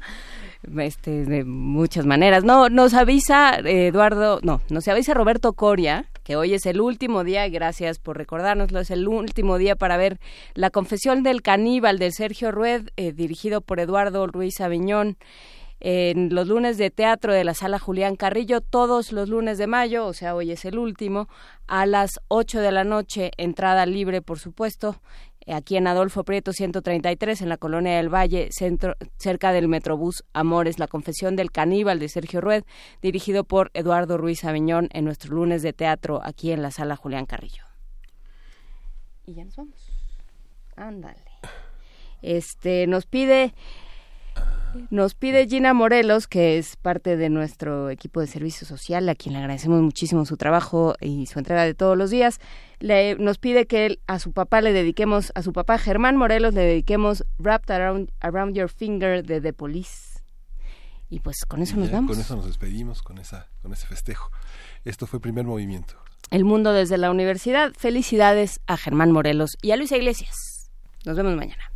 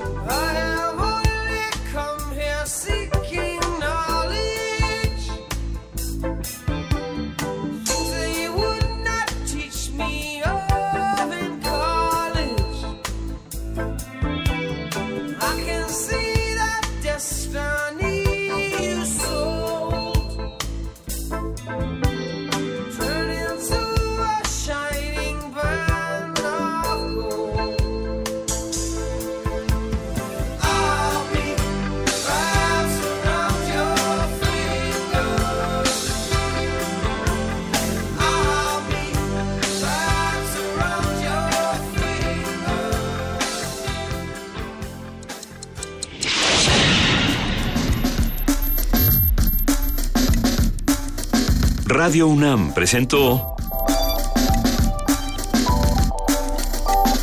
Primer movimiento. El mundo desde la universidad.